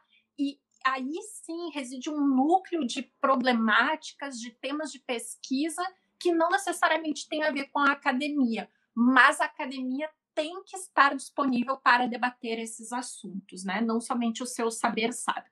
E o segundo conceito que eu acredito que seja importante a gente abandonar também é a ideia da transposição didática, porque é justamente isso. Nós não fazemos uma adaptação da árvore frondosa do conhecimento para um bonsai na sala de aula porque o conhecimento ele também é feito nas próprias salas de aula. Claro, ele tem um saber de referência, ele tem reflexões a qual o professor se instrumentaliza quando ele chega numa sala de aula, mas ele não passa isso. E acho que essa é ideia da gente passar conhecimento que dá uma ideia de passividade, de receptividade, a qual é, é, precisa ser implodida essa ideia. Em prol de uma ideia de uma construção conjunta de conhecimento, de troca, de valorização de saberes, uh, enfim, comunitários, de outros tipos de saberes, com todo cuidado para nós não entrarmos num relativismo, não cairmos em aceitações de negacionismos e nem visões uh, falseadoras e pseudocientíficas da história. Por fim, para terminar só esse comentário final sobre a questão de controle da mídia, eu acredito que uh, deva haver controle da mídia, não necessariamente em função da divulgação do conhecimento histórico que haja por ali. Acho que não é, é não é essa a razão de haver controle da mídia. Existem outras razões muito mais importantes do que da questão da circulação do, do conhecimento histórico. E acho que é, é, é, nos daria mais uma live toda se a gente fosse falar sobre as questões de judicialização da história, né? De dizer o que, que é proibido e o que, que é permitido falar ou fazer sobre história, né? Mas acredito que o controle da para a gente fugir desse debate da judicialização da história, vamos deixar o controle da mídia a respeito de evitar conglomerados, de permitir uma uma maior diversidade de versões, interpretações, de que as empresas se vendam enquanto um veículo liberal ou como um veículo de esquerda, né? Se vendam para esses públicos, se constituam como esses públicos, né? Saiam dessa ideia da neutralidade, da suposta neutralidade, né? E que, enfim, eh, se comprometam eticamente no combate às mentiras, às falsificações, os negacionismos. Se isso for controle da mídia, para mim já está excelente. Arnaldo, Vou eu pedir vou... sua brevidade. Eu vou ser, vou ser bem breve no que eu vou falar. Inclusive, só para dizer, eu concordo com praticamente tudo que a professora Carolina Bauer falou. Desde acabar com a ideia de transposição didática, reconhecer que existe conhecimento sendo produzido dentro de sala de aula. Eu trabalho dentro dessa perspectiva, dentro de sala de aula. É, e, e, é muito legal, eu já tive umas, umas coisas muito interessantes nasceram a partir da sala de aula. Então, vou ser bem breve sobre dois pontos bem específicos. Primeiro, eu não acho que a história pública tenha que trabalhar para ter o reconhecimento da academia. Você que faz história pública, o seu objetivo não pode ser ser reconhecido pela academia. É legal que trabalhe junto? É, massa, bacana e tal. Agora, ficar nessa expectativa de que os grandes doutores né, da Torre de Marfim reconheçam o seu trabalho e te... Esquece isso. Esquece isso. Sabe, você tem um instrumental suficiente para desempenhar o papel de historiador, de historiadora. Então, se você tem esse instrumental, faz. Quem tem que reconhecer isso é quem estiver construindo esse, esse, esse, esse conhecimento junto com você. Sabe? Se vem o. Legal, massa. O Iclis Rodrigues está arrebentando dentro da academia. A galera gosta do trabalho dele e é bom mesmo. É bacana. Então, assim, legal para ele, massa, mas não vai com esse objetivo, sabe? O seu objetivo não é atender a expectativa da, da, da academia. O seu objetivo é atender o seu público. Que ele participe com você na construção daquele conhecimento. Se reverberar, melhor ainda. Melhor ainda. Então, esse é um ponto que eu acho muito importante. Outra coisa que eu só queria complementar da fala da professora Carolina é que esses espaços, eles têm objetivos cada espaço tem objetivo. O que me incomoda é a sobreposição deles, né? a hierarquização deles, que, que é uma coisa, obviamente, que, que muitos hoje já estão lutando contra. É, eu vejo várias professoras, vários professores criticando abertamente essa ideia de torre de marfim da academia, é, principalmente na área de humanidades. Só que tem uma coisa que me incomoda, e eu não vou estender esse assunto, porque também é outro assunto que caberia em outra live para a gente discutir, mas que eu quero levantar é o seguinte: essa cobrança de historiadores e historiadoras produzirem com menor rigor linguístico, porque a verdade é essa, serem mais vendáveis, serem mais acessíveis, eu não vejo com com bons olhos, assim. Eu não, eu não acho que esse deva ser um fim em si mesmo. Inclusive, a importância da história pública é exatamente isso: é trazer esses debates de vários pontos, inclusive de dentro da história pública. Então, quem tá, é, porque quem pode se dedicar à pesquisa documental extensivamente, como é o caso dos professores da, das universidades, que, que é quem pode pesquisar no Brasil, né, majoritariamente, Claro que a gente pesquisa por outros meios é, é, é, aos trancos e barrancos. O história oral não tem computador, não tem. A gente não tem condição de produzir, faz tudo aos trancos e barrancos, não tem financiamento de nada. Né? E é assim, é assim, eu não vou ficar chorando por causa disso, eu vou fazer o que está dentro das minhas possibilidades. Mas quem produz história, quem é pago para produzir história no Brasil hoje mesmo, são os professores e as professoras das universidades. E aí ficar exigindo que eles deem o volume de produção, com a qualidade que tem as produções, com a profundidade das reflexões, e querer que ao mesmo tempo isso seja um artigo de revista é, caras, né, que seja super team, ah, me desculpe, eu não, eu não sou a favor dessa tese. Eu não sou a favor disso, sabe? Eu não vejo, não vejo as pessoas cobrando de físicos teóricos que as produções deles sejam mais acessíveis. Eu não, esses dias para trás aí por causa do Covid, inclusive, eu fui acompanhar alguns, que é aquela coisa que eu falei, eu sou meio, é, é, eu sou meio esquisitão nesse sentido. Eu vou, eu gosto do artigo científico, eu gosto mesmo. Aí eu para ver esses negócios de Covid, comecei a acompanhar a revista de medicina. Gente, um artigo de revista de medicina tem oito páginas. Artigo bom, bom, não é artigo, artigo super oito páginas, seis páginas. Aí você vai ler o artigo, as fórmulas estruturais em química. Aí você não sabe o que é aquilo. O cara não tem nem a decência de fazer o que a gente faz na história, que é quando colocar uma sigla, colocar primeiro o nome, depois a sigla entre parênteses. Nem isso eles fazem. E eu não vejo ninguém cobrando os laboratórios chineses porque está publicando. Aí pensa, em plena pandemia, com a necessidade arretada da gente resolver o problema de um, de um, de um, de um, um vírus que todo mundo desconhece, o, o, cientista que fez o experimento lançar dois dias depois o resultado, ele tem que escrever para o Arnaldo, para o historiador que, não, Arnaldo, é porque essa fórmula estrutural significa, ora, por favor, sabe? Por favor, você elucidar o conceito de, de fabuloso e magnífico no seu trabalho lá do Todorov, eu acho legal, você elucidar e tal. Agora, é, eu não posso comprometer todo o espaço de produção acadêmica que eu tenho explicando noções que são básicas. Isso é tarefa da, da história pública, dos professores e das professoras dentro de sala de aula. Eu acho que fazer e aí eu não acho que é uma transposição didática. É fazer uma discussão aprofundada sobre aquele tema que vai ser levantado. Né? E, e, e desmistificar alguns referenciais teóricos ali e tal, e, e falar sobre isso. Fazer... Então, esse, porque eu acho ótimo, eu acho excelente que a professora Carolina Bauer consiga estar tá no Twitter me elucidando um monte de coisa que para mim é super interessante. As postagens dela são ótimas. É ótimo. Agora, todo historiador consegue fazer isso? Todo historiador e historiadora que eu digo da academia, eles conseguem fazer isso? Sabe? É difícil dedicar esse tempo. Você sabe, professora? Você sabe o quanto é difícil dedicar esse tempo para isso? Sabe? Quantos, quantas vezes você já se pegou pensando assim, pô, esse tempo que eu estou debatendo aqui no Twitter, 40 minutos, eu já tinha lido um artigo. E sua profissão depende disso.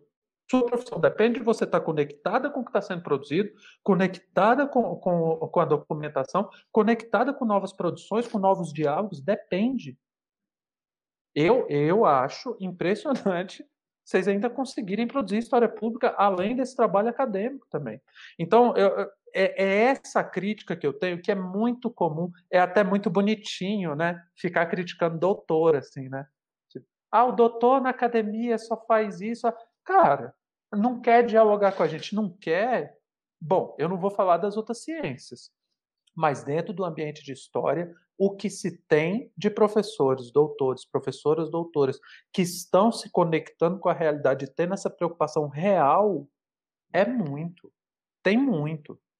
Ainda tem aqueles da perspectiva elitista que, do passado, mas dentro da história isso é muito comum, dentro da filosofia é comum, dentro da arte.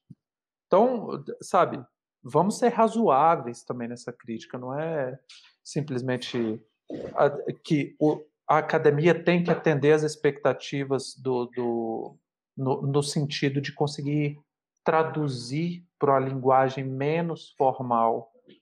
O, a ciência é formal. Ela é formal. É uma das coisas, inclusive, que eu gosto de produzir o podcast, porque ele é mais livre. Eu posso citar, como o Walter Benjamin faz, é, citar sem referenciar.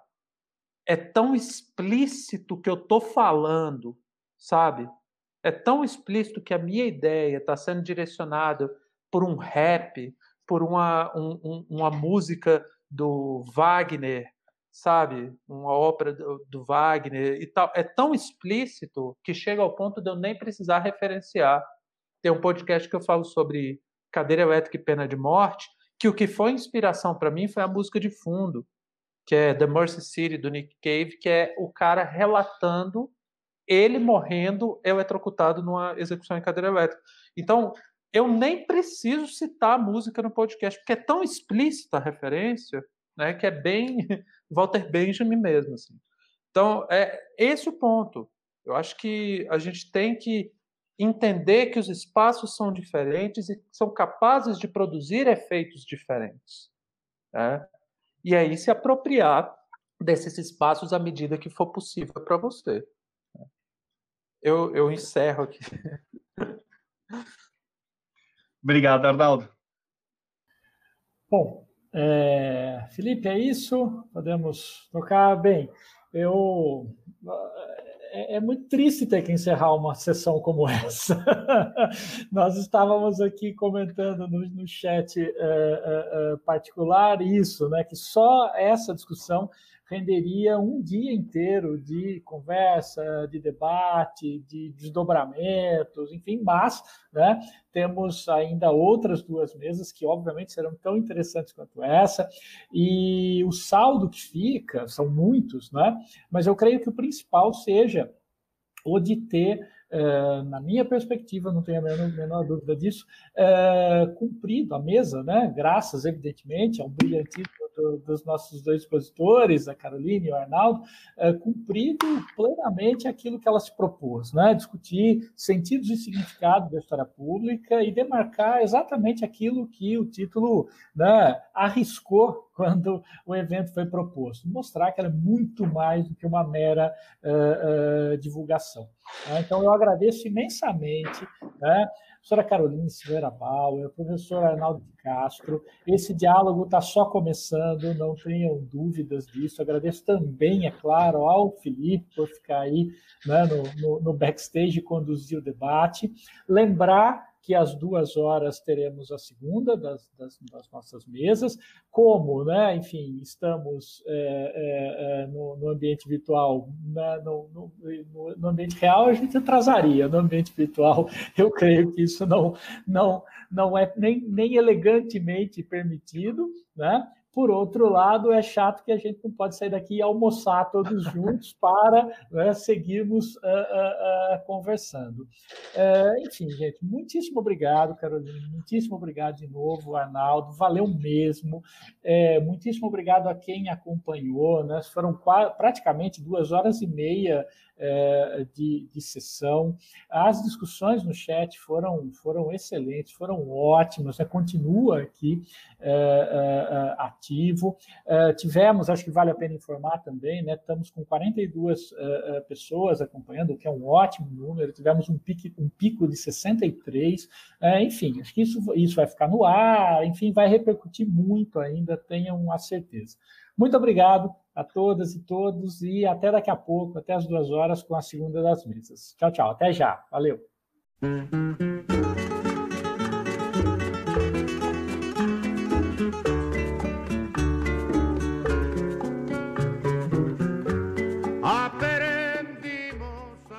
Encerramos aqui mais um tema. Espero que tenham gostado dessa nossa jornada. O História Oral é uma produção independente. No entanto, pedimos gentilmente para que seja citada a fonte de qualquer utilização de nossos podcasts. Para qualquer sugestão, elogio, crítica, contestação, dúvida, comentário, pedido ou qualquer outra interação, por favor entre em contato pelo endereço de e-mail historiaoralpodcast@gmail.com ou por mensagem direta em alguma de nossas redes sociais. Muito obrigado e até a próxima.